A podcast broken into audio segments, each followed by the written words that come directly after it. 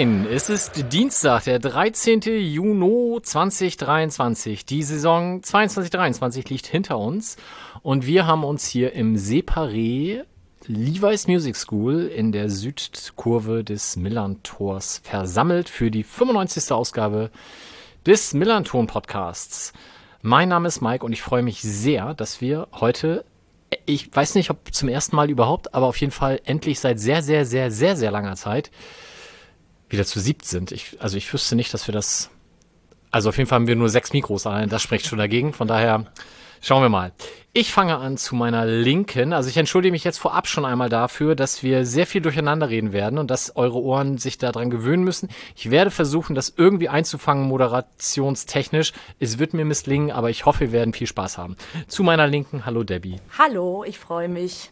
Geht's dir gut? Mir geht's gut soweit. Warst du schon im Urlaub in den letzten zwei Monaten? Ja, ich war auf einem Festival in Brighton, das habe ich zum Geburtstag bekommen, und ich war in Griechenland. Siehst du? Ja, Ja, das Doch. lohnt sich doch. doch, doch. Der Mann momentan ohne Mikro, der sich jetzt so ein bisschen hinüberbeugen und mit seinem Bart dabei viel Wind verursachen wird, ist Johnny. Schön, dass du mal wieder da bist. Hallo.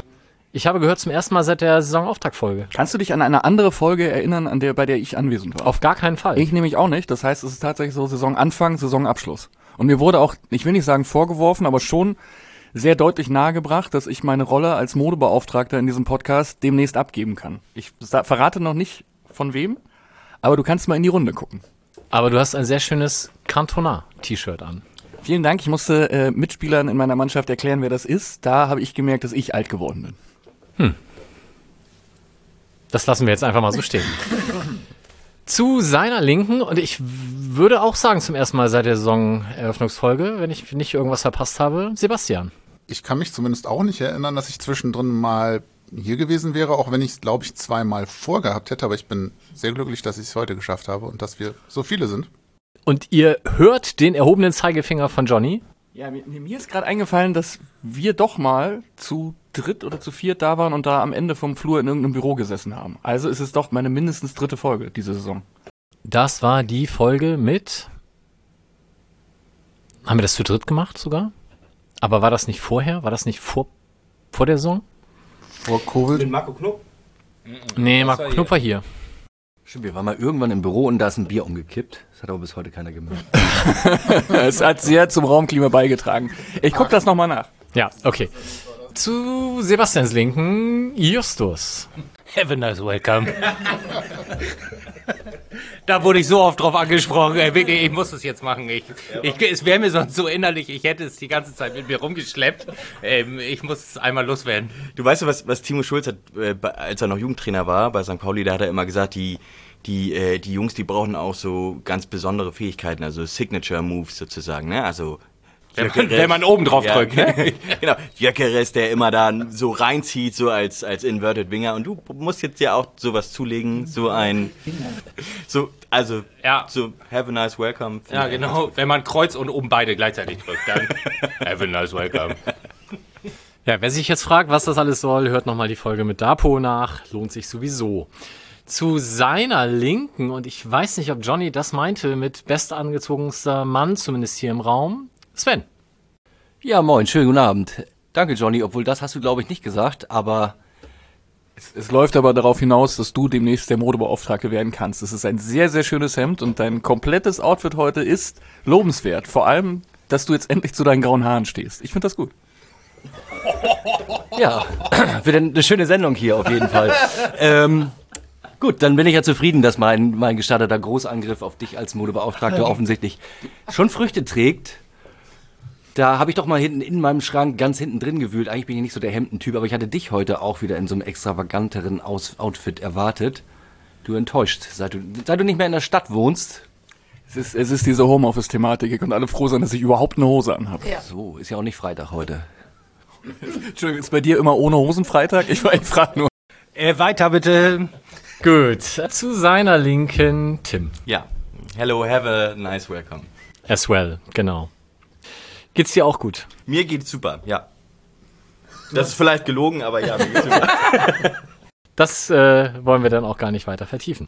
Und damit haben wir dann auch schon alle sieben durch und können übergehen zum Inhaltlichen. Wir werden in den nächsten 27 Stunden unter anderem darüber sprechen, wie wir, äh, ich kann sagen ihr, weil ich war nicht krank an dem Tag, in der Saisoneröffnungsfolge mit Schnecke Kaller die Saison prophezeit habt. Und ich kann jetzt schon verraten, es gibt Lichtblicke und ganz tiefe Abgründe. Ich lasse das mal so stehen. Danach werden wir uns äh, wahrscheinlich noch ein bisschen allgemein über die Saison unterhalten, wie wir die jetzt so tatsächlich dann wahrgenommen haben, mal abgesehen von der Prognose. Und wir haben ein paar Fragen auch zugeschickt bekommen, sowohl über den Blog als auch über Twitter. Auch die werden wir natürlich abarbeiten. Ein Paar ist gut. Also sieben, acht, neun, zehn Personen waren es dann doch. Und die haben alle drei Fragen. Also irgendwie müssen 27 Stunden ja auch voll werden. Ja, wir, äh, wir sind ja auch zu siebt heute, deswegen. Ja. Sieben Stunden Sendung. Macht Sinn. Gut. Fange ich an mit der Saisonprognose? Oder willst, hast du noch organisatorisches beizutragen? Nein, ich bin gespannt auf das, was da jetzt folgt. Okay. Also, wir haben, ich werde jetzt nicht jede einzelne Frage von jeder einzelnen Antwort auch von euch durchgehen, aber ich möchte ein paar Highlights rezitieren. Fangen wir vielleicht an mit dem Tabellenplatz. Da muss ich sagen, wart ihr echt gut. Weil, oder ich sag mal anders, wenn man zum Winter hin auf diese Prognose zurückgeblickt hätte, hätte man euch alle als sehr optimistisch wahrgenommen. Jetzt so im Rückblick war eigentlich nur Tim zu optimistisch. Tim hat, ne, also vielleicht für alle, die zum ersten Mal so einen Blog-Podcast hier heute hören, wir sind Fünfter geworden in der Saison. ähm, Das ist ein St. Pauli-Podcast, Podcast über den FC St. Pauli. Richtig. Du sagst so ein Blog-Podcast. ja, das Block ist mir rausgerutscht, Entschuldigung. Er, So ein- er will das schon langsam umdrehen, ne? Das wird, das wird ja immer. Also, wer uns zum ersten Mal hört, have a nice welcome und wir sind Fünfter geworden. Die In der zweiten Bundesliga. Fußball der Männer, genau. Ähm, Deutschland. Johnny hat gesagt, wir werden Siebter, das ist recht nah dran. Sven mit acht, auch noch im Rahmen. Tim hat gesagt, wir werden Dritter und werden in der Relegation siegen, sprich aufsteigen. Debbie kriegt den Bonuspunkt als sechster Tipp, liegt sie am dichtesten Ich dran. dachte, ich hätte fünf gesagt. Aber Ja, Hast du bestimmt auch. ja, du hast es falsch aufgeschrieben. Aber ich meine sechs, okay, immer in dem Punkt. Auf jeden Fall. Sebastian sieben, Schnecke neun. Buh. Dann gehen wir über zu den Aufstiegstipps. Solltet ihr das jetzt im Jahr 2028 hören, es sind in diesem Jahr aufgestiegen Heidenheim, Darmstadt und, ähm, naja, im Sinne der Frage auch der HSV, der ist dann leider ja in der Relegation gescheitert. Den HSV getippt haben Debbie und Sebastian. Naja, aber die haben ja ein Scheitern in der Relegation wahrscheinlich in diesen Tipp eingeplant. Also ich fand das ganz gut so. Heidenheim getippt hat Tim. Und Darmstadt getippt haben Johnny, Debbie und Schnecke. Und jetzt kommen wir zu den ersten Dingen, die da so ein bisschen rausfallen. Also es gibt zum Beispiel eine Person in diesem Raum, die hat Bielefeld als Aufsteiger getippt. Möchte sich die Person jetzt hier outen oder soll ich das tun? Johnny. Bielefeld hier mit im Raum. Und dieser Aufsteiger Bielefeld. ist Man darf, man darf dann nicht vergessen, dass zu dem Zeitpunkt haben wir, glaube ich, einmal 2 zu 1 gegen die verloren, wenn ich mich nicht ganz täusche. Also zu meiner Entschuldigung sei beigetragen, dass das alles theoretisch gute Fußballspieler sind. Aber das war, nee, Moment, wir haben aufgenommen, da war der zweite Spieltag, da, Da hatten wir noch nicht da haben die schon beide Spiele verloren. Da hatten die und dann hatten wir im, im danach Und später. es hat dich noch jemand darauf hingewiesen, dass die beide Spiele verloren haben und du hast gesagt, man soll sich nicht vom Augenblick täuschen lassen. ja. Es, grundsätzlich stehe ich auch immer noch zu dieser Aussage. Das haben sie in Bielefeld auch alle gesagt. So, wir haben ähm, ähm, ansonsten noch einen wirklich herausragenden Aufstiegstipp, nämlich von Sven. Du hast gesagt Nürnberg, Düsseldorf und Ich erinnere mich noch, als wäre es gestern gewesen. Ich habe gesagt, der SV Sandhausen ist diese Saison einfach mal dran. ja, Und das äh, lässt sich nicht auch- leugnen. Ja, so war dann gar nicht so richtig schlecht. Genau, du hast aber auch gesagt, das machst du, weil ich glaube, Timo Schulz das jedes Jahr sagt. Oder nee, das war, glaube ich, noch was anderes. Egal. Also auf jeden Fall, du hast gesagt, Sandhausen ist sicher dran und das waren sie ja auf irgendeine Art und Weise auch. Ja, ansonsten sind die Tipps, glaube ich, alle so einigermaßen im Rahmen. Kommen wir zu den Absteigern. Abgestiegen sind der SSV Jahn Regensburg, der SV Sandhausen und der Deutsche Sportclub Arminia Bielefeld. Und da muss man jetzt an dieser Stelle wirklich einmal ein großes Lob an Sebastian aussprechen. Der hat nämlich Bielefeld richtig. Und hat noch gesagt, ihr werdet jetzt hier, ich werde jetzt hier komische Blicke ernten, aber. Und hast dann begründet, warum sie absteigen werden. Und so kam es auch. Du hast dich auch damals schon bei Eva dafür entschuldigt. Würde es wieder tun. Ich bin Zu Recht. Zugegeben, im Du würdest Verlauf jetzt sagen, die steigen nochmal ab. Nein. ich habe ja schon keine Ahnung von der zweiten Liga. Wie sieht's dann in der dritten aus? Nein. Ähm, das ist aber tatsächlich das, das eine Ding, was ich aus der Saisonauftaktfolge behalten habe, war, dass ich Bielefeld auf dem Abstiegsplatz getippt habe und das zog sich so durch die Saison. Also blindes Huhnkorn, dies, das. Also Tim hat den HSV als Absteiger getippt, da gibt es Sympathiepunkte für, aber es war weit weg von der Realität. Und ansonsten waren die Tipps, glaube ich, auch alle so einigermaßen im Rahmen. Man muss dazu sagen, abgesehen davon, dass Schnecke uns nur auf Platz 9 getippt hat, hat er keinen Aufsteiger, keinen Absteiger richtig. Und als besten Torschützen hast, hat er Johannes Eggestein getippt. Aber damit ist er nicht alleine. Das haben auch andere getan. Ich glaube, ich verlasse jetzt kurz den Raum. So, jetzt kommen wir nämlich zu der Frage, wo ich mich schon den ganzen Tag drauf freue, Tim. Die Person des FC St. Pauli, die, du brauchst jetzt hier gar nicht randalieren, die die meisten Tore in dieser Saison für uns in der Liga erzielen wird. Wie wir alle wissen, ist es ja Lukas Daschner geworden mit neun Toren, der uns jetzt in Richtung Bochum verlassen wird. Wie gesagt, Schnecke hat auf Eggestein getippt. Johnny, du auch. Überhaupt hast du bei sehr vielen Antworten immer das gesagt, was Schnecke vorher gesagt hat. Ich habe abgeschrieben, so bin ich auch durch meine Schulprüfung gekommen. Ich hatte gehofft, es klappt diesmal wieder.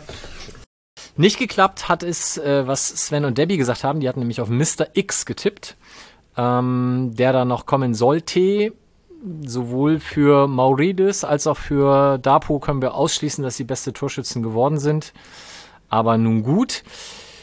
Sebastian hat auf Jackson Irvine getippt. Du Und das war nah dran.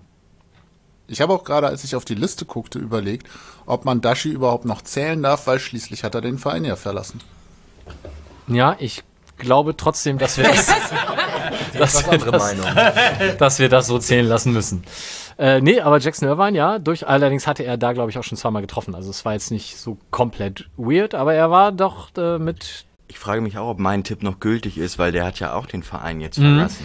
Damit kommen wir zu äh, der Person, die äh, Tim prognostiziert hat. Willst du es selber sagen? Ja, und ich stehe auch dazu. Ich habe darauf getippt, dass Igor Matanovic 15 Tore macht in der Saison. Und das mag vielleicht ein bisschen weit weg gewesen sein von der Realität, aber Also mehr als 15 nicht. Da, da, darf ich eine ketzerische Zwischenfrage loswerden? Hat Igor diese Saison mehr als 15 Minuten gespielt? Er hat sogar. hallo? Äh, kommen wir noch drauf.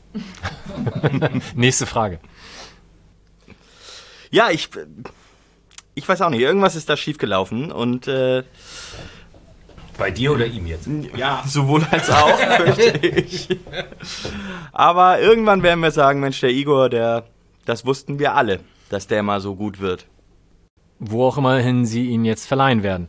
Dann kommen wir zur nächsten Frage und die hätten wir vielleicht besser rausgelassen. Es war nämlich die Frage nach, wie viele Einsätze Spieler, die das NLZ des FC St. Pauli durchlaufen haben, in der Saison gesamt, also zusammen schaffen werden in der Profimannschaft des FC St. Pauli. Sprich, zu dem Zeitpunkt waren es Janis Wiekow, Niklas Jessen, Franz Roggo und Igor Matanovic. Äh, Und es hätten natürlich auch noch mehr werden können, wenn man da noch irgendjemand aus dem Hut gezaubert hätte. Und ich kürze mal ab. Am dichtesten dran sind Sven und Tim, die nur 23 Spiele zu viel getippt haben. Also will sagen, ihr seid, im NLZ. ihr seid, auch, natürlich. Ihr seid beide mit 42 am Start gewesen, weil es einfach die Antwort auf alles ist. Die anderen haben sich so im Bereich 45 bis 52 eingeschossen. Tatsächlich, ähm, ein bisschen Verletzungspech vielleicht auch, kam dazu bei Janis Wiekow, der hat nur ein einziges Spiel gemacht. Und Igor Matanovic, Du hast gesagt 15 Minuten, es waren tatsächlich 18 Spiele. Dann lag ich mit den 15 Minuten sehr falsch. Ja, aber es hat halt nicht für ein Tor gereicht. Die meisten gelben Karten. Getippt hat richtig Tim. Timo, Und Timo Scholz. Zu, se zu seiner Ehrenrettung auch Schnecke immerhin. Die nämlich beide gesagt haben, Jackson Irvine, der hat allerdings da auch schon zwei gelbe Karten bekommen. Am Ende sind es nur acht geworden. Ich habe mir dann noch Saliakas mit sieben und Smith mit fünf aufgeschrieben. Ähm, genannt wurden von Sven Aremu, von Debbie Medic und von Sebastian immerhin Smith, die gesagt als Position 3 eingelaufen. Johnny, du hast entweder ganz, ganz schlecht in dem Moment geredet oder ich habe es einfach nicht gehört. Also ich, hab, ich kann mir sehr gut vorstellen, dass ich wieder abgeschrieben habe. Dann hättest du. Oh, ein das Punkt, geil. Nicht. Nee, nee, nee. Gut, wie viele Punkte hö- hören wir aus den Derbys? Äh, das habe ich heute nochmal nachgehört, wie lustig es eigentlich war, was ihr diskutiert habt, was denn als Derby zählt. Und äh, wie viele Spiele gegen den HSV man theoretisch in einer Saison machen könnte. Aber gemeint waren natürlich die beiden Ligaspiele, gegen die ihr wart alle viel zu optimistisch, außer Sven, der drei Punkte korrekt prophezeit hat. Herzlichen Glückwunsch dazu. Verräter. Es tat mir auch weh. Kommen wir zu meiner Lieblingsfrage. Wie viele Gegentore nach Ecken wird der FC St. Pauli in dieser Saison kassieren? Wer weiß es? Äh, null und einen Pokal. Nee, eins und einen Pokal. Äh, Eins und eins. So, Entschuldigung. Genau. Eins und eins. Eins in der Liga, eins im Pokal. Aber definiere Ecke. Hast du da gesagt, direkt Ecke, nächste Ballberührung und nächste Berührung ist das Tornetz? Wie er jetzt schon wieder versucht, sich Punkte zu Nein, nein, erschleichen. kann ja sein, dass man sagt, hier, Eckball und dann 15 Sekunden danach oder ohne Ballbesitz Lies mal vor und so. einfach, was die Leute gesagt haben. Genau die Diskussion habt ihr damals in der Sendung übrigens auch geführt. Und ich möchte dran erinnern, dass ich diese Frage nur deswegen in die Umfrage eingebaut habe, weil du gesagt hast, dass ich das tun muss und du mir auch die Definition geliefert hattest. Ja, und was war die? Sobald er aus dem Strafraum heraus geklärt wird in einer Vorwärtsverteidigung, ist es eine neue Spielsituation. Es klingt sehr nach einer Antwort, die von dir kommt, ja? Die meisten waren weit davon weg. Sebastian mit vier war sehr nah dran und Tim und Debbie mit fünf immerhin auch. Über die anderen reden wir hier nicht weiter. Erste Trainerentlassung. Ich weiß es, ich habe gesagt Hannover 96 und die hätten das so verdient gehabt. Und die haben das einfach nicht gemacht. Ich finde, Tim kriegt einen Herzpunkt dafür. Ganzer Ebene. Aber wer war seinerzeit Trainer in Hannover? War das schon der Leiter? Ja. Den, den haben die so mit und das oh ja, ich erinnere mich. Siehst du? Das haben Siehst die, das haben die mit so vielen Vorschusslorbeeren und da haben wir noch drüber diskutiert, als ich sagte, der Kind hat den ja gelobt und dann waren alle sofort, naja, das ist eigentlich ein ziemlich sicheres Zeichen, dass er bald geht. Hey, genau. Und, aber ich war mir ziemlich sicher, dass es Hannover nicht wird. Wenn er jetzt vorliest, dass ich Hannover getippt hat, dann bin ich richtig, richtig doof. Was habe ich getippt? Du bist, äh, das ist mir jetzt ein bisschen unangenehm, aber du bist der Einzige, der richtig getippt hat. Weißt du denn noch, was du getippt hast jetzt? also tatsächlich gab es eine Entlassung schon im August. Und das war, wer steigt ab? Bielefeld. Bielefeld. Uli Forte. Von dem habe ich noch nie was gehört.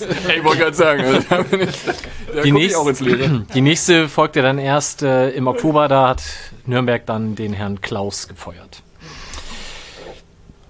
Wir kommen zu der Frage, wo ihr alle furchtbar weit daneben gelegen habt. Das war ähm, Von dem habe ich noch nie gehört. Das ist übrigens auch eine richtig geile Antwort, wenn man so über die ganze Saison spricht. Fußball-Sachverstand und so. Es wurde gefragt, wo denn die erste Frauen des FC St. Pauli so landet. Ich hätte mal fragen sollen, ob sie den Pokal gewinnen. Das wäre vielleicht ein bisschen einfacher gewesen. In der Liga mit 14 Teams sind sie Zehnter geworden. Der schlechteste Tipp von euch war der des Trainers, der das Team auf vier getippt hat. Ich lasse das kurz sacken. Sind Zehnter geworden. Na gut.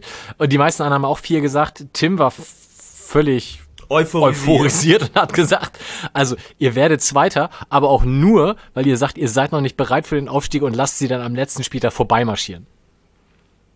Das war ganz Hätten schön weit, machen ja, sollen, so rum. ganz schön weit von der Realität entfernt.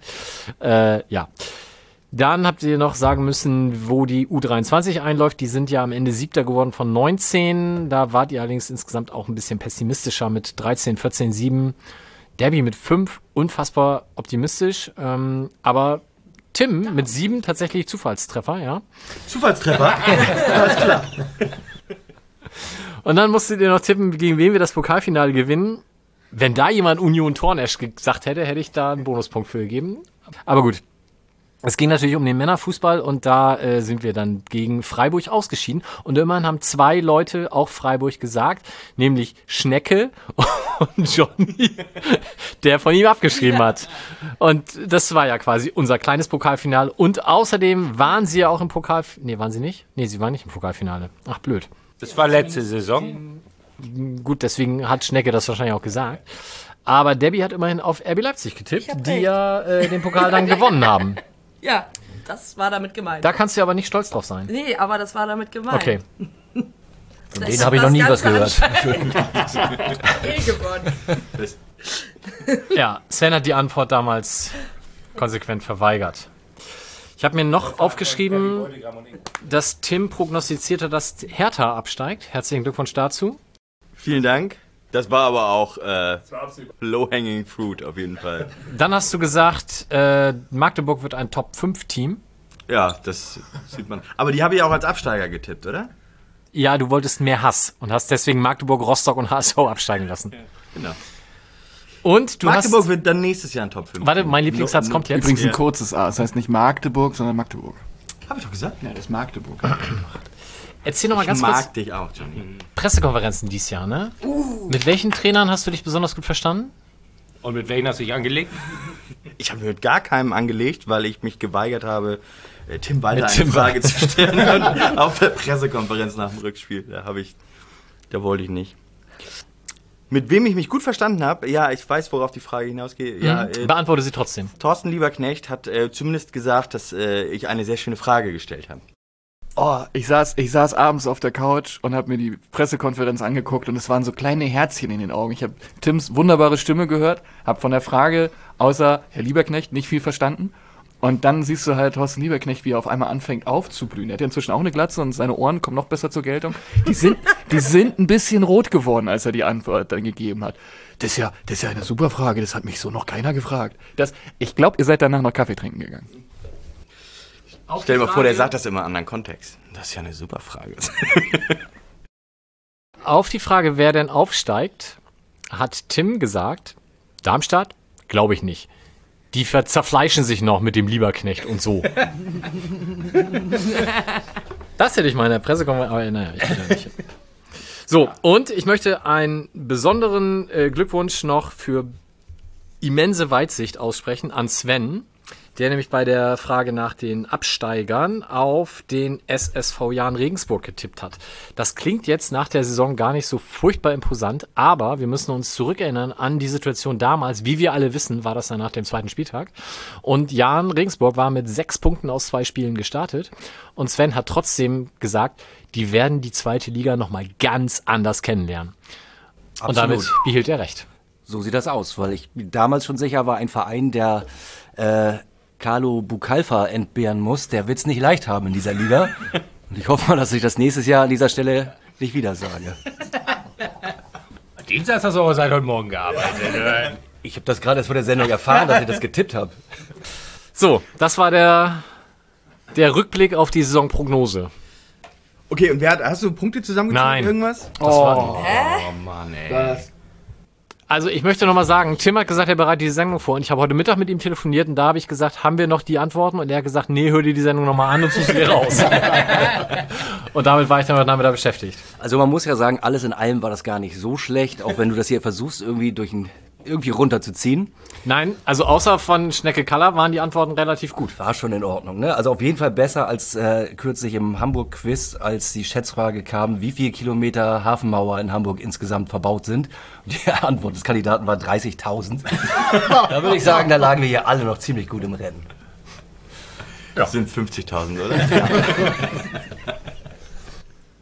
ich weiß, dass wir mal beim, äh, beim, beim Quiz, beim, vom, beim, beim, bei irgendeinem Quiz waren wir mal zusammen in der Runde, da mussten Ja, wir wir gewonnen. schätzen. 20, 20 Ja, Euro aber- Johnny aber, gewonnen. ja. den haben wir auch immer noch, aber da mussten Ich wir hab auch, den nicht mehr. Ich, ich, ich habe hab, ich hab vorhin neulich Ich habe wiedergefunden. euch gegeben. Ja, ja. Er, Ja, hat, ja, aber er hat den umgesetzt. Ja, ich. Aber da mussten wir tippen, wie, wie viel, wie groß ist äh, das Viertel St. Pauli, Quadratkilometer. Und da haben wir auch richtig daneben gelegen.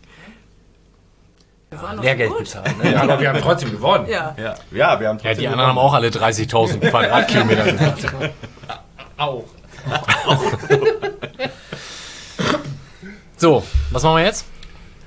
Jetzt? Also ich möchte, bevor wir jetzt hier weitermachen, möchte ich nochmal anprangern, dass genau diese redaktionelle Vorarbeit, die uns auch allen groß angekündigt wurde, in einem sehr kleinen Rahmen stattgefunden hat, nämlich nur auf deinem A4-Zettel. Ja, wir und alle das- haben uns ein bisschen auf dich verlassen und sind verlassen. Das ist, ich, wir waren hier sehr traurig. Als du vorhin dein Fotoshooting hattest für, für das Manager-Magazin, ja, da haben wir, da haben wir hier zusammengesessen und ernsthaft über deine Abberufung nachgedacht. Das ist auch okay. Und ich, äh, du darfst auch noch was sagen, Sebastian. Nein, doch nicht. Nein, doch nicht. Habe ich mir anders überlegt. Nein, sag ruhig. Ich wollte Johnny eigentlich nur dahingehend korrigieren. Ja, es ist ein A4-Zettel, aber dafür hätte auch ein Post-it ausgereicht. Es ist sehr klein geschrieben, aber dafür auch nur, also, nee. Nee. Was steht denn nun drauf? Ja, genau darum geht's doch, Leute. Ich arbeite mit euch jetzt mit dem Element der Überraschung. Ah, Dann kannst du mal überrascht sein, wenn ich hier gleich gehe. So. Und zwar, jetzt haben wir die Saisonprognose, die wir abgegeben haben, die haben wir uns jetzt angeschaut und jetzt wollen wir das Ganze mal umdrehen. Und ihr dürft jetzt mal sagen, wer ist aufgestiegen. Nein, so rum machen wir es nicht. Habe ich noch nie gehört. Nein, womit wir uns natürlich in so einem Saisonrückblick immer gerne befassen, sind äh, Highlights und Lowlights und ähm, wir werden dieses Jahr auch den offiziellen und äh, vielleicht überreichen wir dann auch noch zum Trainingsauftakt, wenn der dennoch überhaupt noch da ist, einen Titel äh, in Pokalform oder so, äh, einen offiziellen MVP des FC St. Pauli äh, küren müssen und auch ein MEP, den Most Improved Player möchte ich mit euch besprechen. Und dann haben wir noch äh, a bunch of questions von Mike. Und äh, während Sven jetzt nochmal schnell in sein auf äh, einem einschlägigen äh, Internet, auf einer einschlägigen Internetseite schaut, wer überhaupt alles im Kader des FC St. Pauli ist, sage ich, gucke ich schon mal zu meiner Linken und sage, Mike, wir fangen jetzt an mit den Highlights des FC St. Pauli der Saison 22, 23. Das kann ein Spiel sein, das kann ein Moment sein, das kann ein, äh, ein irgendwas sein. Sag doch mal, deine, dein Highlight mit dem FC St. Pauli in den letzten zwölf Monaten. Dann mache ich mir das jetzt einfach und nehme dieselbe Antwort, die wir schon beim zweite Bundesliga-Pod unter der Woche ähm, abgeben mussten. Für mich war das perfekte Rundum-Paket der Auswärtssieg in Darmstadt. oh, das wollte ich auch sagen. Deswegen hat er mich als erstes gefragt. ähm, einfach, weil es ein total toller Tag war. Ich habe mich vorher noch mit, ähm, mit Jens getroffen, der dort das Tippspiel für uns äh, mit organisiert. Schönen Gruß an der Stelle auch an Alex. Und wir haben vor dem Spiel relativ entspannt drüber gesprochen, wie die Situation so ist und dass Darmstadt ja wahrscheinlich aufsteigen wird, weil St. Pauli war noch nie gut in sowas kaputt machen. Und äh, wir haben auch ohnehin ja nicht mehr so eine richtig gute Chance. Und äh, zu Hause war Darmstadt so gut, das werden die schon machen. Ja, und dann haben wir da einfach mal mit 3-0 richtig das Stadion abgerissen und der ganze Gästeblock war auch wirklich, wirklich, wirklich gut gelaunt, hat viel Spaß gemacht und ich habe dann äh, zum Glück mir vorher schon ein Hotel gebucht gehabt. Das heißt, der Abend äh, war auch nicht so anstrengend, dass ich irgendwie mit dem Sonderzug nach Hause musste. Der war ja ein bisschen länger unterwegs. Ähm, das heißt, für mich war es ein wirklich schönes, rundes Wochenende mit einem ganz tollen Samstagabendspiel. Aber es gab keinen Sonderzug. Ne? Es war doch in Heidenheim. Ja, deswegen Ja, war es ja so anstrengend. Nee, war nicht. Nee, nee, nee, nee. Aus Darmstadt fuhr auch irgendwie Ein Zug. auch ein Sonderzug, oder? Nee. Nee? Habe ich mir das eingebildet? War es eine ja Gruppenfahrt? Glück- Wir, wir haben, es tut mir leid, wir haben dieses Jahr gar nicht in Darmstadt gespielt. Warte mal kurz. Ist dieser Zug jetzt hier im Raum? Ich erinnere mich an eine Zugfahrt nach Darmstadt, aber das war nicht diese Saison.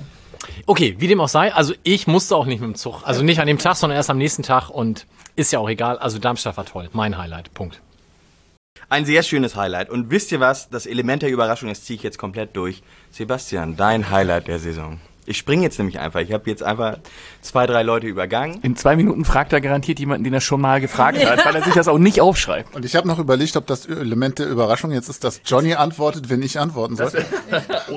Mein Highlight der Saison, ich schwanke zwischen dem Sandhausen-Spiel in der Rückrunde und dem Kaiserslautern-Spiel in der Rückrunde. Ich glaube, ich entscheide mich für Zweiteres.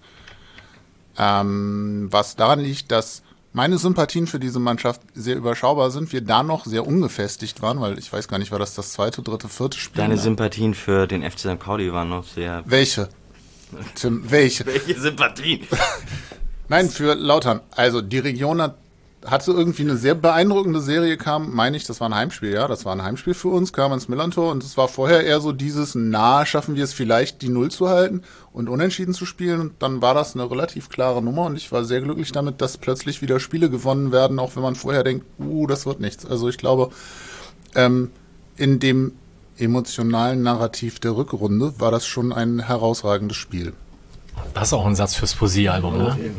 Habe lange dran drum gedacht. Finde ich aber auch, weil, weil das so dieses, äh, die Blaupause dafür war, wie, äh, dass der FC St. Pauli auch sich hinten reinstellen kann und ähm, das über die Zeit bringt. Das war so ein neues Element, was man vorher, wo man sich sicher war, das geht immer schief. Ja. Und damit musste man auf einmal aufräumen. Und das erste Rückrundenspiel in Nürnberg war für mich noch so ein Zufallsprodukt. Da hatte ich noch nicht ein Gefühl dafür, bleibt das Jeder jetzt nur ein gut? Highlight. Das war ja auch kein Highlight. Genau, und dann Hannover zu Hause und Hannover, ne, die hätten den Trainer früher entlassen sollen, habe ich ja getippt, auch extra. Und dann kam Kaiserslautern und die hatten, waren zu dem Zeitpunkt, ähm, war noch ungeschlagen auswärts. Vier Siege, vier Unentschieden geholt bis dahin und ähm, Ich habe ein, ein ganz kleines Gefühl, welches deine Highlight war. Johnny, was war denn dein Highlight? Neben dieser Runde hier, die natürlich mein Saison-Highlight ist, weil wir ja nicht nur innerhalb uns der Liga bewegen wollten. Ja, ihr könnt jetzt alle euch ein bisschen ans Herz fassen, vielen Dank. Also neben dieser Gesprächsrunde, die ich sehr schätze, ähm, das Heidenheim-Spiel, das, das letzte auswärts 0 zu 1 gewonnen. Was, 0 zu 1? Nee, 0 zu 3. Nee, 0 zu 1. 1 zu 0 eigentlich, hat man früher immer gesagt, aber das kippt so ein bisschen in den letzten Jahren. Oh, ne? das ist doch Mikes Frage, oder? Wir haben 0 Hat zu- das nicht 0 zu irgendwer 1 gefragt, auswärts gewonnen. Wenn, wenn der eigene Verein auswärts spielt, wie man, den, wie man das sagt, ob es 1-0 steht oder 0-1 steht. Hast du das nicht letztens gefragt? Ja, weil mein Sohn hatte ein Auswärtsspiel und ich habe gef ihn gefragt, wie es denn ausgegangen ist, weil ich irgendwie anders verhindert war. Und er schrieb dann, weiß nicht mehr, also wahrscheinlich 0 zu 2. Und ich wusste nicht, was das jetzt bedeutet. Also heißt es Heimteam gegen Auswärtsteam 0 zu 2, also ein Auswärtssieg, also er hat gewonnen. Oder, wie wir normal denkende Menschen das formulieren würden, 0 zu 2 heißt aus meiner Sicht also verloren. Meine Damen und Herren, Schiedsrichter des Jahres und Vater des Jahres in Person, Mike K. Aber die Regel habe ich auch, habe ich auch mal, haben wir auch mal zusammen eingeführt in unserer Bezugsgruppe, ähm, immer aus Sicht des favorisierten Teams. Das ist ja noch bescheuerter. Das ist ja hochgradig. Zum Glück war Deutschland-Ukraine gestern 3-3. Was, was interessiert mich Deutschland, Ukraine, aber wenn es darum geht, wie hat St. Pauli gespielt? Also damals zu Regionalliga-Zeiten, als es nicht so schnell abrufbar war, hieß es immer aus Sicht des favorisierten Teams. Das heißt, Also wenn du 0-1 Sympathie, hast, Sympathie favorisiert, da, das, was ich lieber mag, oder das, was von den nur Buchmachern. Ich dachte auch. Das hast du aber echt bescheuert formuliert. Ich wollte Ich arbeite- fragen, gegen ich wen dein arbeite- Sohn gespielt hat. Dann überlege ich nochmal, wer Ich gewonnen hat. arbeite heute mit dem Element der Überraschung. Aber mal ernsthaft, wenn ihr bei der Kommunikation von Fußballergebnissen so wortkarg seid, wie wollen wir heute die sieben Stunden voll kriegen? Man kann doch auch was dazu schreiben, sowas wie 2-0 Auswärtssieg oder so, dann Ja, das, äh, Für uns. Damals als, mein Sohn, hast du hoffentlich gehört. als, als SMS noch 20 Pfennig gekostet haben, da Ja, nee. Also es stellte sich heraus, dass ähm, Da haben wir das favorisierte Team vorne hingestellt. haben die nochmal. Noch Wegen der Überraschung. und dann schön die Diskussion, wer ist denn dein Lieblingsteam, sag mal. Ich würde gern jetzt noch Mike einmal kurz als Vater des Jahres hören wollen, bevor ich drauf zu sprechen komme, warum mein Highlight, spielerisches Highlight der Saison das 0 zu 1 Heidenheim St. Pauli war. was, was wolltest du von mir jetzt noch hören? Du hast eben gerade noch einen Satz angefangen, den du beenden wolltest. Nee, das habe ich keine Ahnung, was ich noch sagen wollte. Ich bin durch. Das geht schon seit 20 Minuten so. Ja, äh, war mein Highlight. Ähm, Bist du auch dran?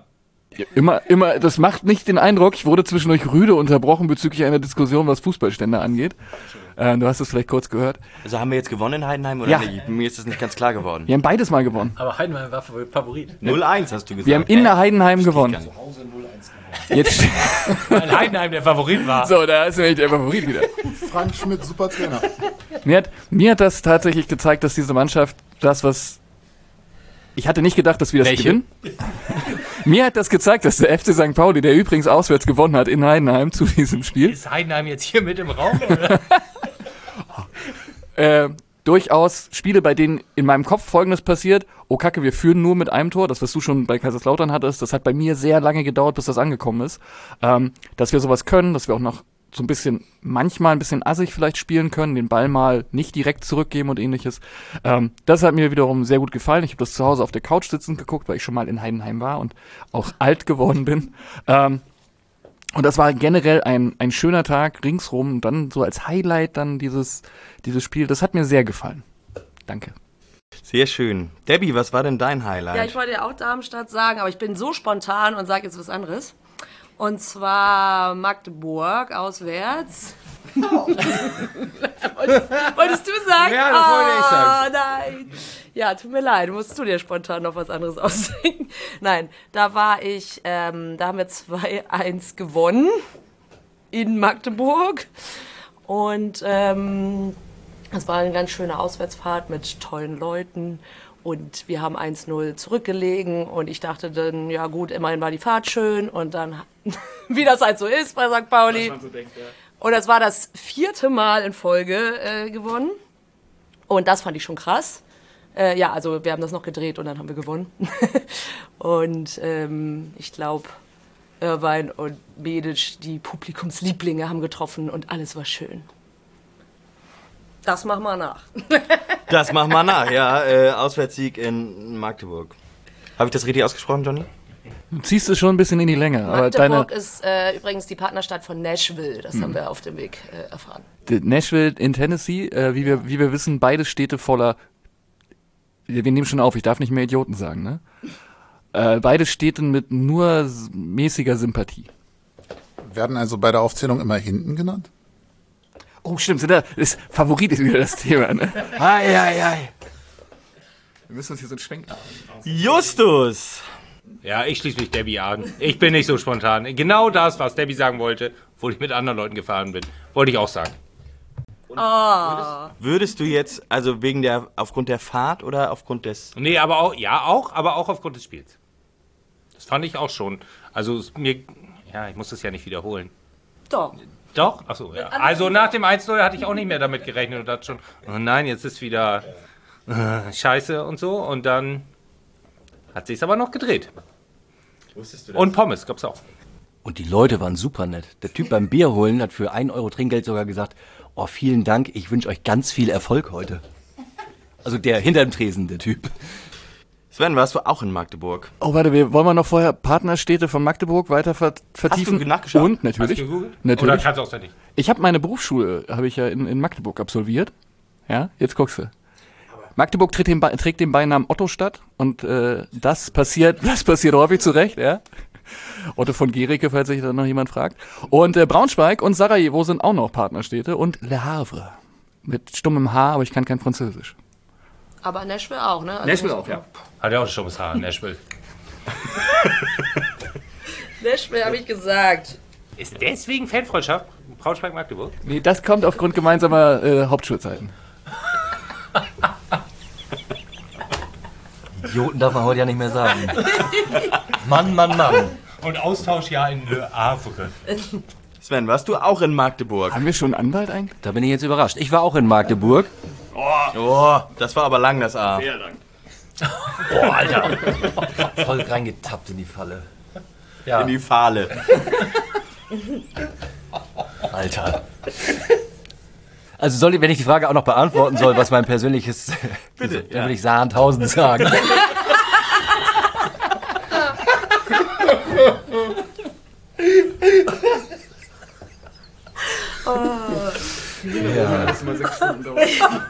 Da kannst du ja leider auch nächste Saison nicht nochmal machen. Deswegen. Liebe Hörerinnen, liebe Hörer, ich sagte am Anfang, es könnte heute entgleiten. Ich hatte keine Ahnung, auf was wir uns da eingelassen haben. Wenn wir erstmal zu den Spielern kommen. Packer, der 3 A's, der Packerada. No jokes on names. Stuttgart, ja, ja, ja. Oh Gott. 40.000. Das war auf jeden Fall sehr schön gewesen, wegen die Begleitumstände. Oh, ja, nee, also ist gut. Dann Das ist für mich aber jetzt schon der Satz des Podcasts. Krass, Packerada 3a. Wer der es abliest. Weißt du warum? Kannst du mal gucken, weil ich das erste A vergessen habe. Da steht PQ einfach. Ja, ja, ja, ja. Ich glaube, wir müssen hier mal langsam das Fenster aufmachen. Es ist sehr wenig Sauerstoff scheinbar hier drin. Was ist nochmal aus diesem journalistischen Anspruch geworden und 90 Minuten pro Podcast-Folge? Warst du denn das ganze Wochenende da oder nur ein Tag in Sandhausen? Oder was für ein Heide. Ja, genau, weil das wollte ich nicht, wollte ich auch machen. Vielen Dank für die Frage, Debbie. Ja, wir waren von ähm, Freitag bis Sonntag das ganze Wochenende da und haben überwiegenden Teil der Zeit in Heidelberg verbracht Oh Mann, das wollte ich auch machen. Ja, mit einer Brauereiführung. Inklusive, beziehungsweise die Führung ist ausgefallen bei der die Verköstigung.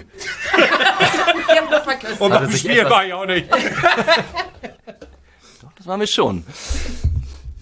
Aber ich habe keine Weinschorle getrunken, weil ich auf der Brauereiführung gelernt habe, ähm, um wie viel Bier qualitativ besser ist als Wein. Ich will das jetzt nicht. Johnny nickt. Immer nur aus braunen Flaschen trinken, habe ich gelernt. Und seitdem trinkst du jetzt Bierschorle?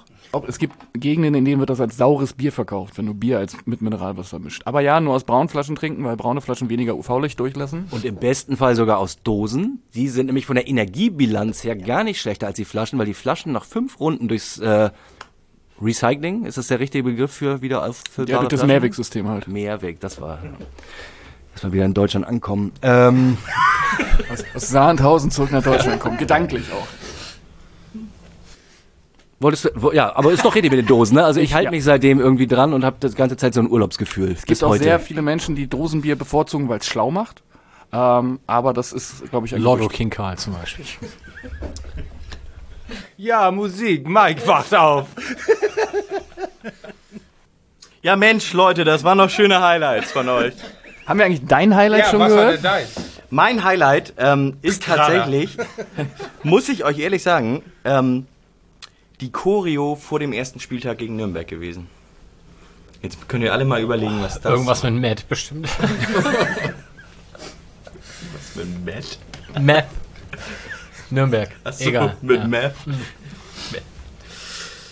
Genau, ja, das war, war sehr schön. Beschreib doch mal. Ich, sollt ihr, sollt ihr, ihr könnt das gerne, ihr könnt so, die Sonne schien so ähnlich, wie sie jetzt gerade auf die Gegend gerade scheint, tatsächlich. Das müsst ihr euch im Podcast natürlich jetzt ein bisschen vorstellen. Wir nehmen das einfach als Titelfoto. Wir nehmen euch mit auf eine kleine Traumreise. Die Sonne steht Macht hier. alle mal die Augen zu. Ich mach mal kurz ein Foto, ne? Mach du ruhig weiter. Nee, sehr schön hochgehalten mit dem Wappen und so. Das äh, fand ich tatsächlich sehr gelungen und ähm, nutze es sehr gerne, weil äh, Stefan Grönfeld, der hat davon auch sehr tolle Fotos gemacht. Und am liebsten würde ich jeden Artikel im Blog äh, beim Millanton mit diesem Foto bebildern. Mache ich aber nicht. Warum eigentlich? Ähm, genau. Aber wir haben uns jetzt, äh, wir haben total viele Spiele aus der Rückrunde gehabt.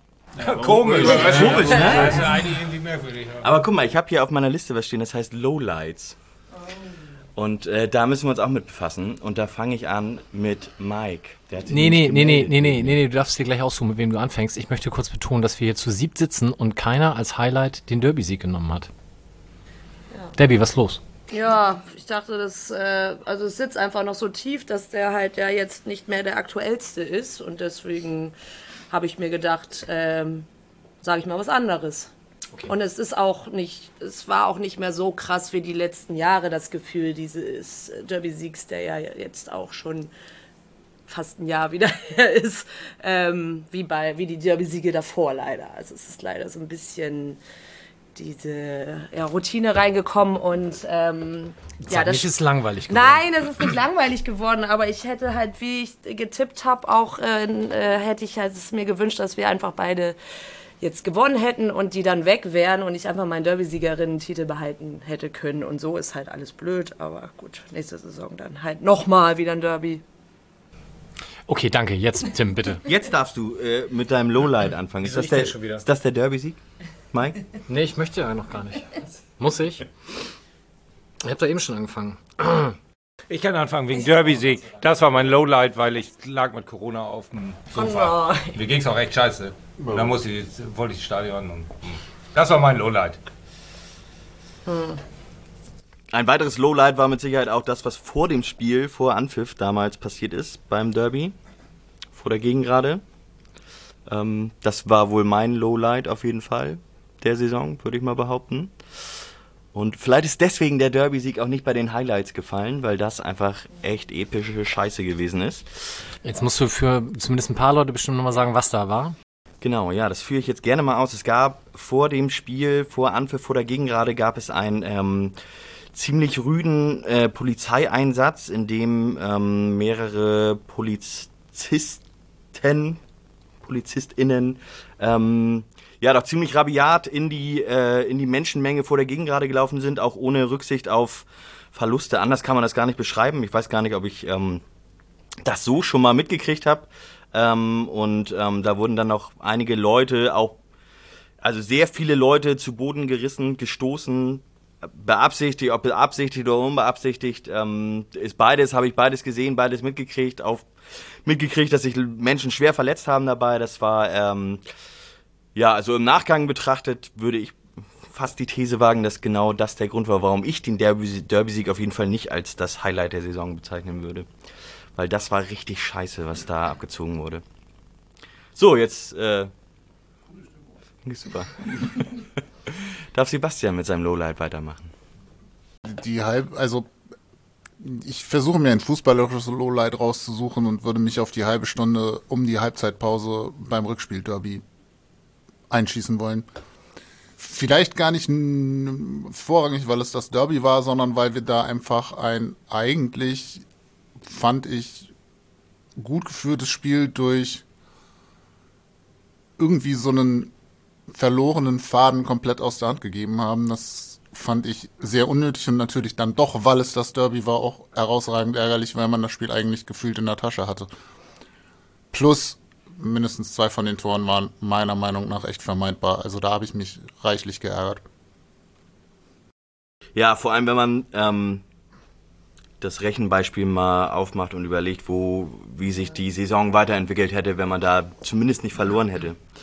Und diesen ganzen Kram, der da folgte mit der Disco, die da noch stattfand und so, das hätte ich mir auch alles sparen können. Also, das ist tatsächlich, und ich weiß gar nicht, ich glaube, mit allen Menschen, mit allen St. Pauli-Fans, die da im Stadion gewesen sind, mit denen ich drüber gesprochen habe, die haben alle tatsächlich dieses gleiche Erlebnis von diesem Spiel gehabt und von diesem ganzen Drumherum um, um das, äh, das Derby-Rückspiel, das einfach ja, auf ganzer Ebene äh, ja doch ziemlich scheiße gewesen ist. Ja, schön. Äh, Sven. Ja, jetzt habe ich mir so schnell jetzt nichts ausdenken können. Du hast es mir quasi gerade aus dem Munde genommen. Also mein persönliches Lowlight äh, waren tatsächlich die Minuten nach der Derby-Niederlage aufgrund der Stadionshow. Man kann da verlieren, vor allem wenn man so gut spielt, dass da echt ein gutes Spiel hinlegt. Aber man kann auf keinen Fall so eine Stadionshow machen nach dem Abpfiff. Und ähm, so Groß Großraum, 90er Jahre Großraumatmosphäre. Ähm, das hat mich wirklich drei, vier Minuten richtig doll runtergezogen. Allerdings dann halt auch mit Verlassen des Stadions wieder aufgebaut, weil ich dachte, gut, die anderen 45.000 oder 50.000, wie viele HSVer da im Stadion noch immer waren, die müssen da jede Woche hin. Zum Glück sehen sie wahrscheinlich nicht so oft so eine Show, aber oft genug. Und das ist Strafe genug und so konnte man dann die Niederlage ganz, ganz gut verdauen. Aber, boah, und das Rumgespringe von Tim Walter da auf dem Feld, das ist ja wirklich so unsympathisch da. Das hatte ich schon wieder ganz vergessen. Ja, fast schon schade, dass wir die nächste Saison nochmal hin müssen. Aber wer weiß, ob Tim Walter da noch. Wollen wir es mal hoffen. Das ist ja auch dieses, der Fußball ist ja so ambivalent. Hä, warum wollen wir das hoffen? Wenn die total scheiße spielen, spielt, ist er doch wahrscheinlich nicht da. Das wäre doch viel besser, oder? Die spielen ja total scheiße mit Ach so. dem. Ach so. Ah, oh, oh. Oh, mein Dritter. Wir sollten uns nicht zu viel äh, mit Tim Walter befassen. Es zieht mich zu sehr runter. hab da keine Lust drauf. Deswegen frage ich Johnny. Wobei du, Tim Walter, ja auf einer Pressespieltagskonferenz auch sehr, sehr gute Fragen gestellt hast. Das muss man ja sagen. Ne? Da Als der FC St. Pauli das Derby gewonnen hat, Ja. da war ich Hast du- bereit, ihm Fragen zu hast, stellen. du, hast du ihn noch gelobt dafür, dass er auch in Unterzahl offensiv Fußball spielt? Moment, ich habe ihn nicht gelobt dafür. Ich habe nur angemerkt, Dankt. genau, danke, du Depp, dass er das schon mal gemacht hat. Und damit Als er noch Kiel-Trainer Ja, war. als er Ja. Kiel-Trainer war. Genau. Ja, und da hat er genauso unsympathisch reagiert, wie er sonst im Leben ist. Ähm, mein sportliches äh, Lowlight war tatsächlich die Niederlage in Braunschweig. Wir führen 1 zu 0. Es kommt ein Spieler, von dem relativ bekannt ist, dass er sehr, sehr, sehr schnell laufen kann und auch verhältnismäßig gut Tore schießt. Der wird eingewechselt in der, weiß ich nicht, 70. Minute und schießt halt zwei Tore und wir verlieren. Ich kann den Namen nicht aussprechen, es beginnt mit PH. Das würde ich mir nicht zu, der Braunschweiger Spieler. Und es ist bekannt, dass der. Ferrei. Halt, ja, Ferrei. Oh, ich wusste noch PH, ich bin noch nicht weiter. Aber es ist bekannt, dass der halt wirklich schnell ist und es ist bekannt, dass der gut beim Torabschluss ist. Und niemand macht sich die Mühe, entweder einen frischen Verteidiger zu bringen, der sich an den, an den festklebt, wie in der Kreisklasse, oder der halt da ein bisschen mehr macht. Das hat mich sehr, sehr geärgert. Es hat übrigens auch niemand von uns bei den Highlights äh, das Rostock-Spiel erwähnt, dass wir 1 zu 0 gewonnen haben. Da hat der langhaarige Typ mit lackierten Fingernägeln getroffen. Das wäre eigentlich auch ein Highlight wert gewesen, wenn die Idioten nicht die Toilette kaputt gemacht hätten. Und Waschbecken durch die Gegend geschmissen. Aber wir waren ja bei Braunschweig. Das ist übrigens die Partnerstadt von, Von Magde Mag- Magdeburg. Ja, Braunschweig. Aber das A in Braunschweig musst du kürzer sprechen. Das A in Braunschweig ist stumm.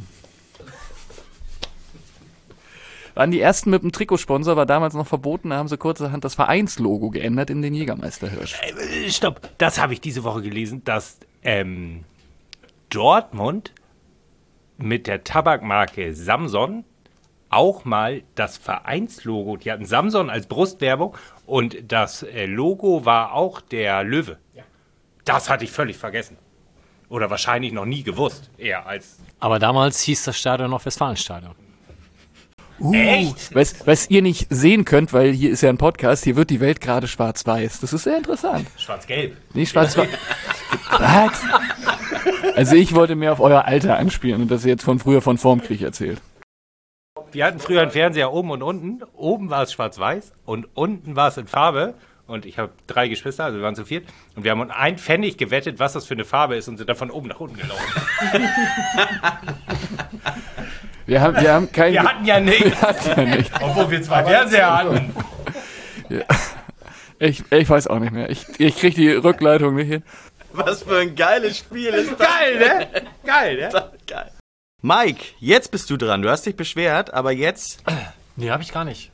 du hast dich beschwert. Du hast gerade Rüder abgewiesen und gesagt, warum muss ich denn die Ach so, nächste ja, Frage beantworten? Also, mein Lowlight war die 10 Spiele Siegesserie. Ja, das stimmt. Und da habe ich sehr viel Spaß mit dir verbracht. Äh, verbracht, gehabt. Alle anderen haben das ja nicht so mitgekriegt, aber ich habe mich tatsächlich, ich will nicht sagen über jeden einzelnen, aber so Doch. ab dem dritten Ja, oder vierten Sieg habe ich mich echt geärgert über jeden scheiß Sieg.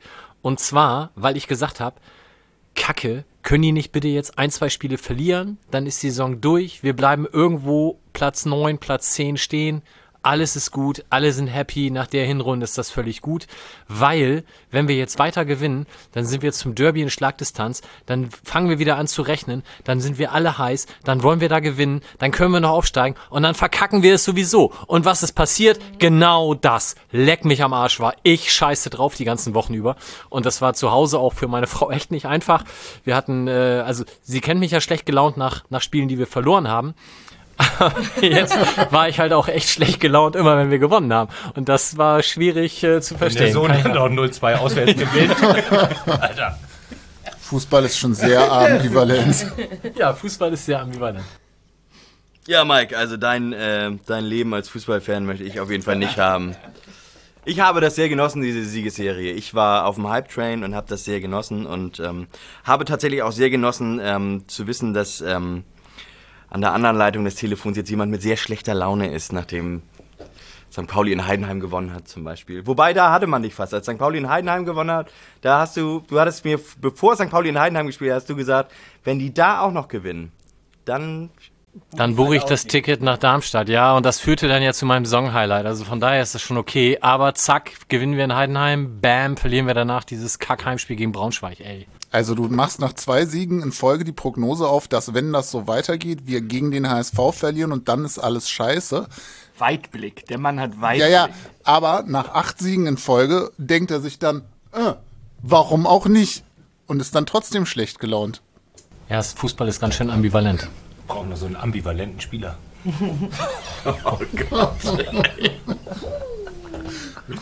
Das war jetzt ein Lowlight.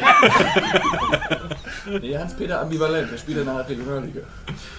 So, Debbie. Ja, ich sehe das so ähnlich wie Mike. Also ich habe auch die ganze Zeit gedacht, oh nee, und dann gewinnen wir das Derby nicht. Äh, man kennt mich, ich will das Derby gerne gewinnen. euch? Ähm, und genauso ist es dann auch gekommen und das war richtig, richtig, richtig beschissen. Und dieses Derby war richtig, richtig, richtig beschissen. Und aus genannten Gründen, irgendwelche Shows und was weiß ich, alles von mir aus, habe ich mir nicht besonders angeguckt.